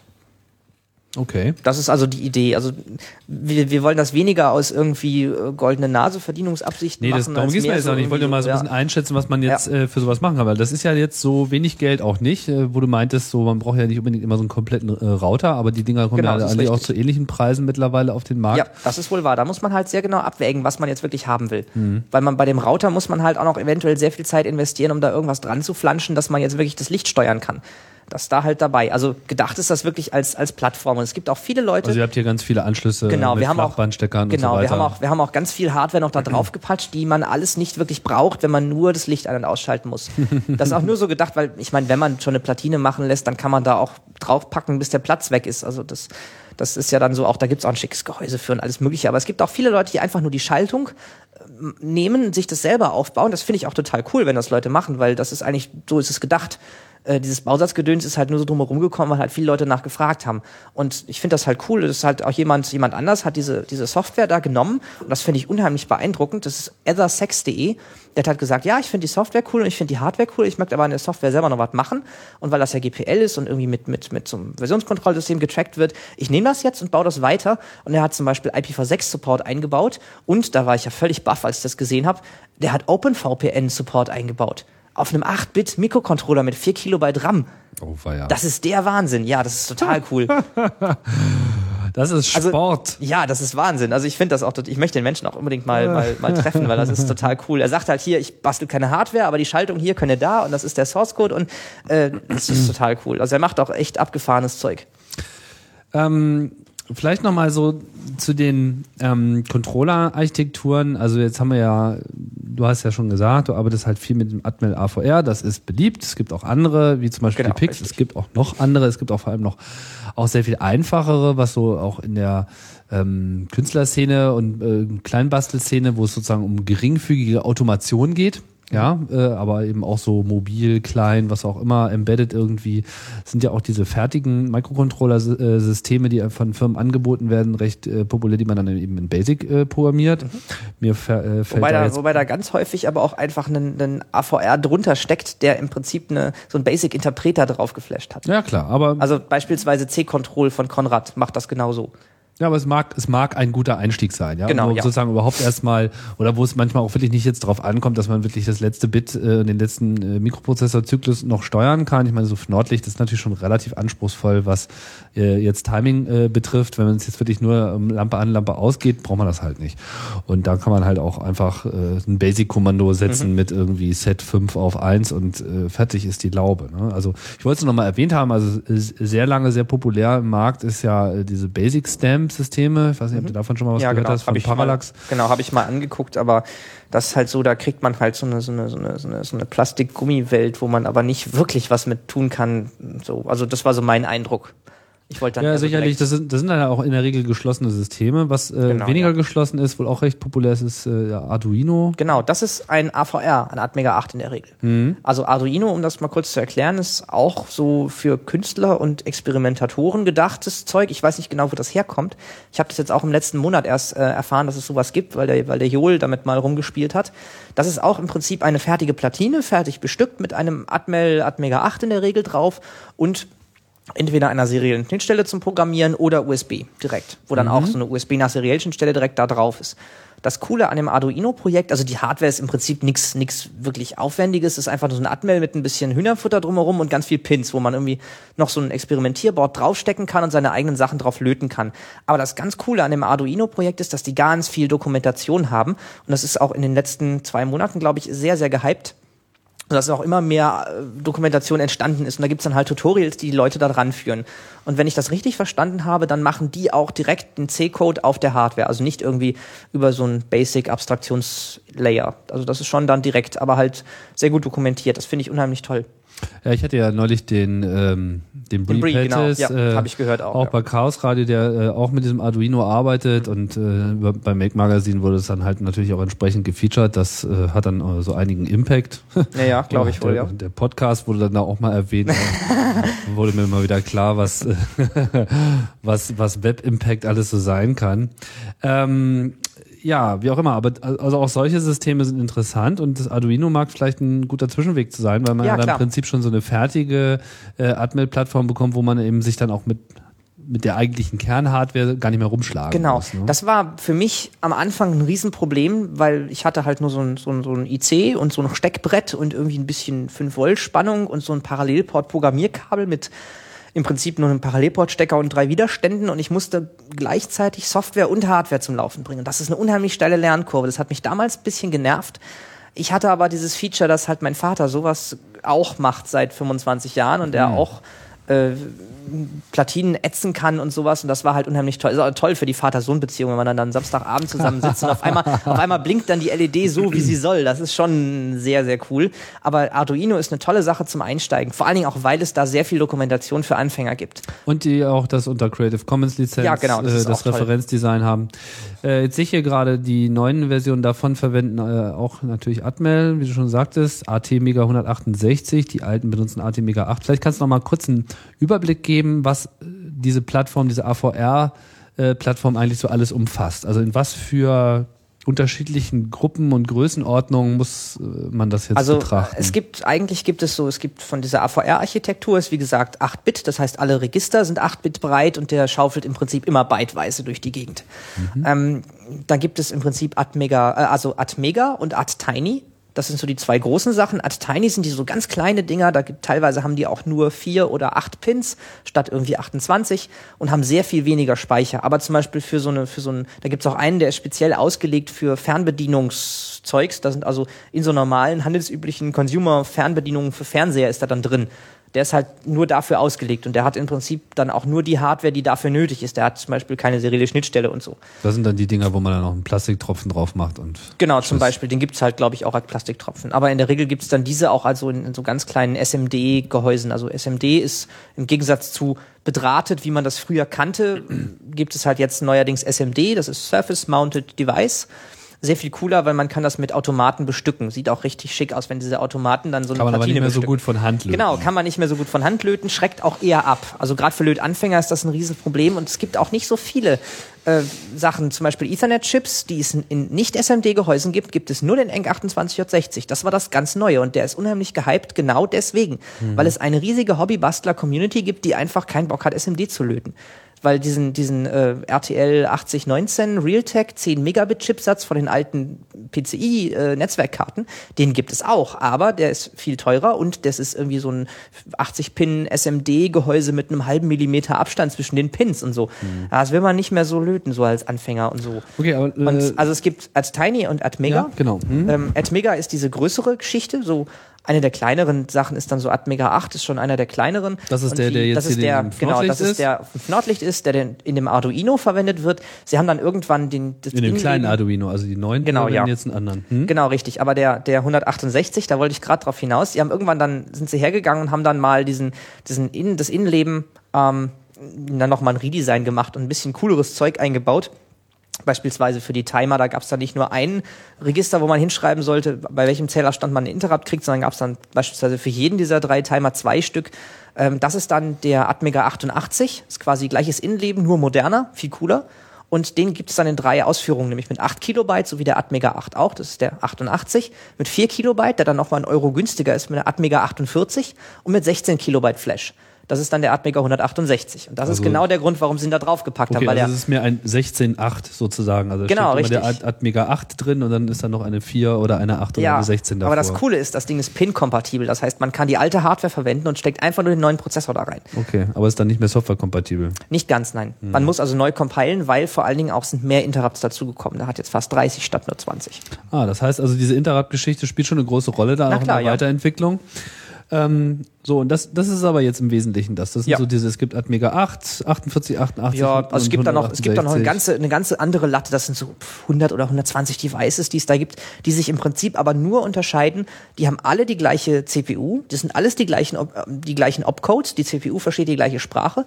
Worin sie sich unterscheiden, ist ähm, Größe des Flash, Größe des RAM, Größe des EEPROM und angeschlossene Hardware, die es da gibt. Also da haben einige haben dann zwei serielle Schnittstellen oder zweimal i Quadrat C oder sowas oder andere andere Gehäuseformen mit mehr Pins, mit weniger Pins. Aber im Prinzip ist das alles eine große Familie. Die sind bis auf die Außenbeschaltung und den Speicher nicht großartig unterschiedlich. Das heißt, letzten Endes muss man sich eigentlich nur für das entscheiden, was man halt jetzt wirklich braucht. Also Genau, was ja. so an Schnittstellen braucht und an Pins und Interrupts und so weiter braucht.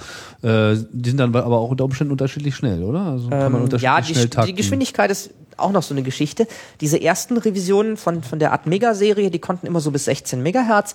Bei der neuen Revision, das ist der AVR Core 5, also die CPU-Revision 5, Mhm. die können bis 20 Megahertz. Aber das ist dann auch absolute Obergrenze. Über 20 Megahertz gibt's in dieser Serie, soweit ich weiß, keinen. Das, da ist halt dann schon, schon Flaschenhals. Und so ein bisschen unschön ist, dass der Atmel immer so wenig RAM draufpackt. Also der Atmega 8 hat einen Kilobyte RAM, der Atmega 32 hat schon zwei Kilobyte RAM und diese ganzen neueren, also zum Beispiel Atmega 644 ist der Nachfolger vom Atmega 32, das ist der, der auf dem Etherwrap drauf ist. Der hat dann schon vier Kilobyte, aber das war's. Mehr ist da nicht. Das Warum? ist eine gute Frage, weiß ich nicht. Gibt's Würde mich mal interessieren. Gründe? Keine irgendwie? Ahnung. Okay. Ja, it should be enough for everybody. Ne? Ja, ja, also, so ungefähr. Wer ja, braucht schon mehr als vier Kilobyte? Also echtes, echtes IP zu sprechen ist mit zwei Kilobyte auch möglich, aber ziemlich, Oh, ziemlich weia. bäh. Also das finde ich ja äh, schon erstaunlich. Ähm, ja.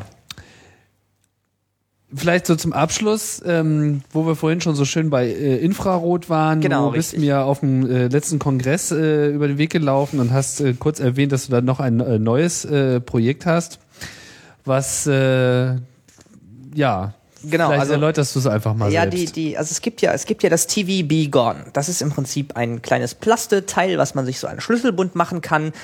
Und was, wenn man auf den Knopf drückt, der da drauf ist, einfach nur alle Infrarot-Ausschaltcodes für TVs abspielt, die es so kennt. Das war ja wieder ein großer Renner auch auf dem Kongress. Genau, der das Mitch war- ja, Altman. ja, genau. Also- der, Mitch Altman, der das entwickelt hat, der war ja auch äh, da zum wiederholten Male, auch beim, beim Camp schon, hatte da äh, lustige Workshops auch mit seinen Brain Machines. Mhm. Ähm, verwendet ihr da eigentlich auch äh, die gleiche Technik? Äh, ja, genau. Der Mitch hat äh, also ursprünglich damit angefangen, weil es gab, das ist jetzt so eine Urban Legend, ich habe da keine Quelle für, ich habe das nur mal gehört, weil es von einer Firma, die so spezielle Mikrocontroller für Fernbedienungen herstellt, von denen gab es so ganz günstig so ein Devil-Board, wo man halt so einen Mikrocontroller mit so ein bisschen Infrarot mal drauf hatte. Und unter anderem gab es dazu eine riesige Library von fertig vorkonfektionierten Infrarot-Codes quasi. Und Mitch hat es einfach zusammengeklickt und alle anderen außer die Ausschaltcodes rausgeworfen und das im Prinzip in China fertigen lassen. So, das ist jetzt das erstmal das TVB Gone. Das heißt, dieses Gerät für die Leute, die das noch nicht kennengelernt haben, muss man aber nochmal beschreiben. Man drückt einmal auf eine Taste und daraufhin ist dieses Gerät 30 Sekunden oder so 60, da, 60. 60 Sekunden lang äh, dabei, einen Fernsehausschalt-Infrarotcode nach dem anderen Genau, rauszuspucken mit dem Ergebnis, und da gab es ja auch auf dem letzten Kongress einen Ja, das schönen, ich gleich, schönen ja. Incident äh, dazu, dass halt eigentlich alle Fernseher, die einen eingeschalteten Infrarotsensor haben, und das sind in der Regel halt alle, ja, Mhm. weil es einfach kein Fernseher hat eine Taste, dass man das ausschalten kann. Man müsste es also wirklich schon mit Gaffertape abkleben und das macht natürlich keiner, insbesondere nicht in äh, großen, ihr wisst schon, äh, Läden, wo äh, Fernseher verkauft werden. Und dann gehen sie halt einfach alle aus. Und das ist natürlich eine tolle Sache, weil wenn man jetzt, wir kennen das alle, was weiß ich, man ist im Flughafen, ja, irgendwo so eine komische Kneipe, man muss sich echt mal erholen von dem ganzen Stress und dann ist da so ein plärriger, lärmender Fernseher, der irgendein sinnlos Dumpfbacken-Programm die ganze Zeit nervtötend von Klingelt sich schon. Werbung. Alles Mögliche. Und man merkt aber auch, keiner schaut zu. Mhm. So. Und dann drückt man einfach mal eine Taste und auf einmal ist Ruhe. Genau. Und in der Regel ähm, ist es ja dann auch so, keinen stört's, dass das Ding aus ist. Ja. So. Und das Personal hat dann irgendwie auch andere Sachen zu tun, Also als ich hab- permanenten Fernseher Ich einzuschalten. habe die Erfahrung gemacht, dass das, dass das Personal auch das einfach nicht merkt, dass der aus ist. Naja, also jedenfalls, wir waren, ich war mit meinem Bruder zusammen auf dem Kongress und wir fuhren dann so im Mediamarkt, weil irgendwie USB-Hub kaufen oder was waren wir da, ich weiß nicht, fuhren wir dann so eine, so eine, so eine Rolltreppe hoch und man muss wissen, Der tolle dass, neue Mediamarkt genau, da ist direkt neben Alexa. dem WCC ist so ein, so ein Monster, Mörder, Hyper, 300 Geschäfte und mehr Einkaufszentrum mit Burger King, McDonalds und Das Subway Alexa. und alles aufgemacht und da ist auch so ein 4000 Quadratmeter Mediamarkt über vier Etagen drin. Wir fuhren da halt so hoch, die Rolltreppe und an der Rolltreppe dran waren halt so 25 TFTs an die Wand geschraubt, wo man so dran lang fuhr und dann kam man dann so hoch und guckte so auf eine, eine Monster 50 Fernseher Wand. Daneben guckte man dann weiter und sah diesen 3 Meter 80.000 Euro Fernseher. Und ah, das war, ich habe hab meinen Bruder angeguckt, er hat mich angeguckt und haben beide das gleiche gedacht, so jetzt wäre es echt mal schick, so ein Ding zu haben. Das Problem war, es war dann schon 9 Uhr abends und der Mediamarkt macht um 22 Uhr zu. Wir wollten natürlich direkt loslegen. Aber Mitch war nicht auftreibbar, weil er hatte irgendwie einen verschobenen Tagesrhythmus und war ganz seltsam und hat immer nur gesagt, also wenn Leute ihn fragten, wann er wieder da ist, dann hat er immer nur gesagt, ja, wenn ich wieder wach bin ähm, und er war nicht auftreibbar. Und dann ist uns irgendwann aufgefallen, so ja, ich habe doch hier noch diese alten Ethernet-Bausätze und diesen Mikrocontroller und diese Infrarot-LEDs und dann habe ich halt gestöpselt und eine Stunde später war dann leider der Mediamarkt schon zu, aber die Hardware fertig. Und nächsten Mittag lief das dann. Ich hatte mir dann angeguckt, weil der Mitch hat nicht nur dieses Plastik-China-Fertigteil gebaut, sondern der hat auch zusammen mit der Lady Ada hat er ähm, Bausätze davon gemacht und hat quasi ein Open Source TV Begone rausgebracht, wo er auch ganz viele Fernsehcodes schon veröffentlicht hat, also so als Abfolgen von eingeschaltet, ausgeschaltet, mit Timing dazwischen und ähm, hat er schon freigegeben im Netz. Ich hatte mir das halt angeguckt, habe die Hardware angeguckt, fand die nicht so toll, habe die neu gemacht, habe mir die Software angeguckt, fand die auch nicht so toll, habe die auch neu gemacht und habe das dann wieder auf meine Seite gestellt als als äh, Projektname Unzap. Und äh, da war dann auch schon ganz viel Interesse auf dem Kongress selber da, weil der äh, Mitch hat äh, den Straightforward-Weg genommen und diese Codes halt auch im Mikrocontroller abgelegt. Der benutzt übrigens diese Open Source Bausätze benutzen auch einen AdTiny 18, mhm. so ein kleiner, also quasi AdMega 8 in ganz klein, mhm. ganz kleines Gehäuse und der hat die, die Codes da alle abgelegt als äh, äh, schalte 500 Mikrosekunden die LED ein, dann warte 1,5 Millisekunden, dann schalte sie wieder an. Das Problem ist, wenn man sehr viele sehr gleichartige Codes hat, was so der Fall war, dann werden diese Codes sehr schnell sehr groß, weil man diese Timing-Dinger immer als 16-Bit-Wert, also 2 Byte ablegen muss. Und dann hat man da so 30 von diesen Dingern, die jeweils 2 Byte groß sind und davon 100 Stück und dann ist man schon sehr schnell am Ende. Da habe ich mhm. mir halt gedacht, das mache ich ordentlich und neu und überhaupt und habe dann schon auf dem Kongress die erste Platine geroutet und habe da dann auch schon fast, äh, Gott sei Dank habe ich es nicht gemacht, aber ich wollte da direkt schon Prototypen davon bestellen und überhaupt und dann habe ich das nicht gemacht. Dann habe ich dann eine Woche später Prototypen bestellt und da war im Prinzip nur so vier Infrarot-LEDs mit so einem 9 Volt Block Anschlussclips auf dreimal fünf Zentimeter Platinengröße. Da habe ich mir überlegt, na eigentlich könntest du da irgendwie mehr draus machen, aber weil der, der Atmel, der, der langweilt sich ja, wenn er nur mehr so, was? Also mehr Funktionalität. Ach so weil der Atmel langweilt sich ja, wenn er da einfach nur wartet, dass der Fernbedienungscode dazu, dazu Ende ist. Und na, dann habe ich halt nachgedacht und dann war klar, ja, guck mal, wir können doch eigentlich auch, weil wenn man irgendwie so einen Code noch nicht hat, ist das blöd, weil da geht der Fernseher nicht aus. Aber bei den großen Elektronik-Discountern hängt die Fernbedienung ja immer da dran am Gerät, damit man das testen kann. Es wäre halt cool, wenn man da sagen könnte, okay, dann lernen wir jetzt gerade fix und dann hält man die Fernbedienung da dran und hat man den Code und kann ihn nachher angucken. Naja, aber eigentlich wäre es irgendwie cool, wenn man noch, also habe ich dann so ein TSOP, wie eben schon erwähnt, da drauf gebaut. Und dann habe ich mir überlegt, eigentlich wäre es auch cool, wenn man so die Trägerfrequenz erkennen könnte und habe dann noch so eine Infrarotdiode drauf, also so eine Infrarotempfängerdiode drauf gebaut. Da habe ich mir überlegt, ah, eigentlich wäre es noch cool, wenn Was man meinst da, du mit die, die Trägerfrequenz erkennen? Ja, Infrarot funktioniert so. Ähm, Infrarotlicht wird auch ausgestrahlt, zum Beispiel von Menschen als Wärmestrahlung oder von Energiesparlampen oder von der Sonne beispielsweise. Und der Fernseher muss unterscheiden können zwischen diesem Streulicht und dem wirklichen Nutzsignal. Also macht er das, was die Baustellen auf der Autobahn auch machen, sie blinken. Und in dem Fall wird eine Infrarot-LED mit etwa so 40 bis äh, 30 bis 40 Kilohertz ein- und ausgeschaltet oder eben nicht. Also man sieht diese gepulste LED, dann sieht man sie eine Zeit lang nicht, dann sieht man sie wieder und das ist im Prinzip der Infrarotcode und die sind alle gleich, die sind alle nach diesem Schema. Mhm. Manche etwas mehr, manche etwas weniger, manche sind länger und dann kann man halt zum Beispiel sagen, okay, man kodiert eine 1 als ein kurzer, also LED, also Infrarot-LED gepulst eingeschaltet und dann 500 äh, Millisekunden ausgeschaltet und dann Infrarot-LED eingeschaltet und eine Millisekunde, also eine Millisekunde ausgeschaltet ist dann eine Null oder so. Das ist so ein gängiger Infrarotcode. Mhm. Da gibt's auch im Netz jede Menge Zeug dazu. Wir tun das dann den Link nochmal da rein in die. Äh Dauert lange, aber kann dann zumindest deutlich unterschieden werden. Genau, kann auch deutlich unterschieden werden. Und ähm, da gibt's halt diese zwei Komponenten. Einmal diese Trägerfrequenz, weil die Empfänger, hatte ich vorhin erwähnt, die haben einen Filter drin für genau diese Trägerfrequenz. Wenn jetzt also zum Beispiel damit der Empfänger damit rechnet, mit 38 Kilohertz gepulste LEDs zu beobachten, dann beobachtet der bitte auch nur die.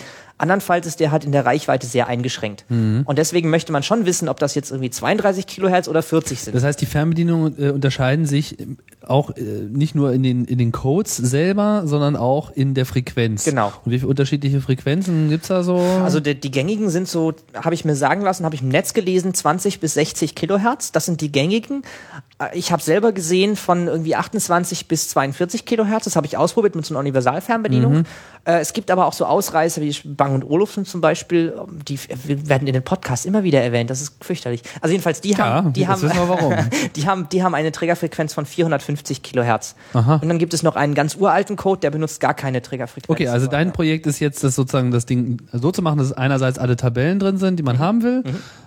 Äh, Habe ich dich richtig verstanden? Du hast ja jetzt noch irgendeinen Ansatz gefunden, wie du mehr Codes da äh, Genau, unterkriegst oder was? weil, ja, weil ich habe mir halt die Codes angeguckt, die Mitch da eingebaut hat. Und das sind ganz viele, die einfach die gleiche Modulationsart, also gleiche Frequenz für die LED zum Pulsen und gleiche Codierung der Nullen und Einsen hat, aber einfach nur in, in den Daten, die sie wirklich senden, unterscheiden. Ach so. Und da kann ich ja natürlich, dann implementiere ich halt einmal dieses Protokoll und äh, speichere Okay, dann also nur du diese zwei Byte sie Daten. sozusagen nach, nach Typ zusammen Genau, und richtig. sparst dadurch äh, Platz.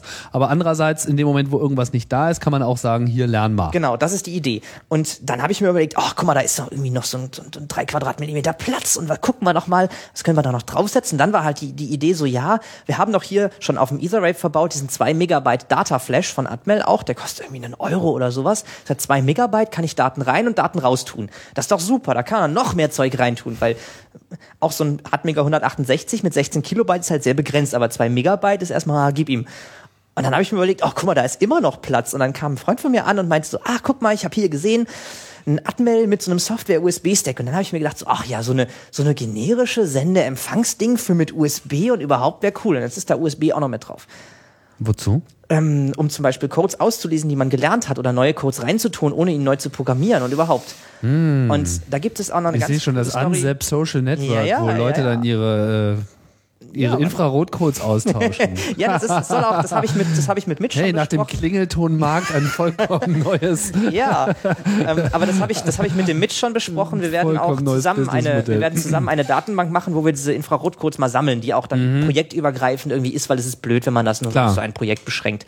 Und was auch noch ganz cool ist, das habe ich im Nachhinein aber erst, das hat mich auch jetzt dieses Jahr erst interessiert. Das ist immer so, irgendwann kommt das und macht das jemand, interessiert mich nicht und irgendwann kriege ich so ein, so ein, so ein kippt so ein Fleck um und dann interessiert mich das. Und jetzt habe ich gesehen, der äh, Major Malfunction aus London, der hat letztes und vorletztes Jahr auf dem Kongress jeweils einen, einen Vortrag gehalten äh, über Oldschool Infrared Hacking und der ist auch, das ist eine super geile Idee. Der geht quasi hin, guckt sich an, wie so eine Fernbedienung ihre Codes moduliert, guckt sich an, welche Codes es auf der Fernbedienung gibt und guckt, wie der Fernseher auf Codes reagiert, die es nicht als Knopf gibt. Ähm, und da hat er in Hotels zum Beispiel ganz viel interessantes Zeug gefunden, weil zum Beispiel äh, das Hilton Hotel oder alle möglichen anderen auch, da hat er auch, kann man sich mal angucken, ist super interessant. Da ist er halt ins Hotel gegangen und hat dieses, äh, normalerweise werden Hotels über die Fernseher können die noch mal ganz viele andere Funktionen machen, beispielsweise die Minibar abrechnen oder surfen oder sowas. Und er hat sich halt die Hotelfernbedienung genommen und hat geguckt, welche, wie der Fernseher auf Codes reagiert, die auf der Hotelfernbedienung nicht drauf waren. Er hat da so Sachen gefunden wie eine Taste wie Minibar-Abrechnung gemacht, setz mal den Zähler zurück, klick. Und so Sachen. Also es ist eine super spannende Sache. Und das will ich halt auch machen. Dadurch, dass das Teil USB hat, kann ich mich halt auch in die Vorlesung setzen, raten, wie der die Beamer-Fernbedienung von dem Prof gerade ihre Codes äh, sendet und kann halt auch mal vielleicht mitlesen, kann mal gucken, ob ich das empfange. Und dann während der Vorlesung einfach mal den, den Brute Forcer laufen lassen und mal gucken, was da der Beamer für lustige Sachen von sich gibt. Und dafür ist das gedacht. Also es gibt auch noch eine ganze Menge. Also die, die Vorträge, auf die du dich bezogen hast, waren auf dem 21 und auf dem 22 Genau, C3. richtig. Da hat er dann nochmal ein äh, Update gemacht, ein Jahr später. Die kann man sich auf jeden Fall nochmal anschauen. Die sind auch äh, bei Chaos Radio äh, verfügbar, zumindest der eine, der andere hoffentlich auch bald, weil ich jetzt gerade dabei bin, auch Chaos Radio ccc.de noch mehr altes Zeug äh, überzuhelfen. Camp-Videos sind gerade dazu gekommen, 24C3. Ja, ähm, super, sag ich mal. Ich denke, wir haben jetzt äh, eigentlich alles angesprochen, was wir mal so ähm, besprechen wollten. Also noch, noch einen Nachtrag zu den Ja. ganzen Sachen. Also guckt auf die Webseite, da gibt es eine ganze Menge Infos. Lochraster.org. Lochraster.org. Wenn nicht, es gibt auf jeden Fall für jedes Projekt gibt es eine Mailingliste, wo man einfach auch mal nachfragen kann. Und auch für dieses, äh, für dieses Ansep habe ich halt auch Platinen gemacht, die halt schön schick klein sind und sowas. Und die, die gibt's aber alles noch nicht. Und wenn es euch interessiert, gibt's eine Mailingliste. Baut, baut ihr die Passt. dann auch in so einen kleinen Schlüsselanhänger dann mit ein? Äh, so? nee, aber die sind, die sind äh, 3 mal 5, also 33 mal 55 Millimeter und die sollen eigentlich in so Tic-Tac-Schächtelchen reinpassen. Ähm, also Schlüsselanhänger wäre cool. Ja, Schlüsselanhänger wäre cool, das stimmt schon, wir noch ein Gehäuse raussuchen. Was der Mitch auch erzählt hat, dass er teilweise ganz, ganz komisch angeguckt wurde, wenn er mit so, einem, mit so einer Platine, wo man offen die Teile sieht, in so einem Supermarkt rumgerannt ist. Er meinte, er hat dann einfach einen schwarzen Kasten genommen und dann rannte er darum, dann haben die Leute ihn noch komischer angeguckt und dann hat er einen Aufkleber drauf gemacht, äh, der quasi aussieht, als wäre das ein Handy, so mit Tasten und Bildschirm und hat es immer ins Ohr gehalten. Dann, da hat niemand geguckt. Ähm, also es gibt da noch Optimierungsbedarf, aber ja. Ja, alte, alte Nokia-Gehäuse, da Genau, kann man sich das dann Beispiel. reinbauen. Genau, und es ist Verstehe. auch klein genug und es ist aber auch noch, also das ist auch so gedacht, dass man kann dann auch, also die Hardware ist in der Lage, auch so ein 12 Blo- Volt Bleigel-Akku aus dem Rucksack zu benutzen als Quelle. Und dann kann man dann noch mehr LEDs dranhängen. Das ist alles Da noch. kann man so rumlaufen wie Ghostbusters Ja, und irgendwie genau. alle Fernseher am Alexanderplatz Ich will das in auch, Berlin ich will noch und mal so eine, weltweit so eine, ausmachen. Ich will so eine Basecap haben, wo halt rundherum so Infrarot-LEDs unauffällig angebracht sind und sowas. Das ist schon cool, ja. Oh, weia. Auf jeden Fall aufpassen, kann ich dazu nur sagen. Es gab da auf dem Kongress auch so ein Incident. äh, Die Mitarbeiter beim Mediamarkt Ja. waren am Schluss nicht ganz so amused.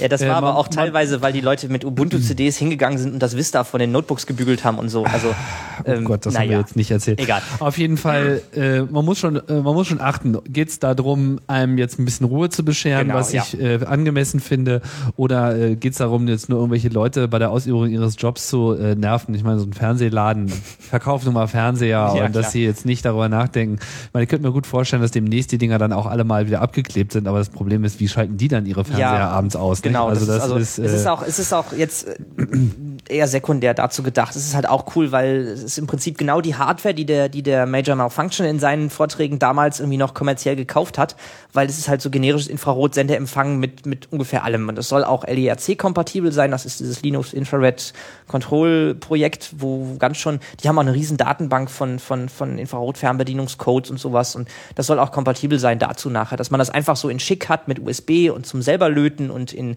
auch für Lötanfänger lötbar. Soll Also kann man auf jeden Fall super was bei lernen, eine Menge Spaß haben. Es Genau, gibt genug. Infrarotgeräte da draußen Oh und es ja. gibt auch noch eine Menge, die noch gebaut werden sollten, weil Infrarotsteuerung, wissen wir, funktioniert einfach mal super als Fernbedienung und äh, sicherlich kann man auch so einiges, äh, auf so einige Ideen kommen.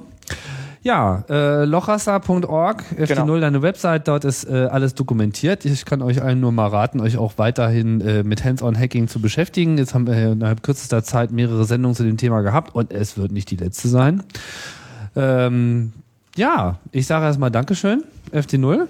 Ja, bitteschön. Und das war's. Chaos Radio Express Nummer 67. Und äh, wie immer zum Schluss der Hinweis: Feedback erwünscht chaosradio.ccc.de oder schaut in unserer Blog, kommentiert fleißig. Äh, wir sind für alles zu haben. Ja, und äh, dann sage ich nochmal Dankeschön und Tschüss an alle. Bis bald. Das war's bei Chaos Radio Express.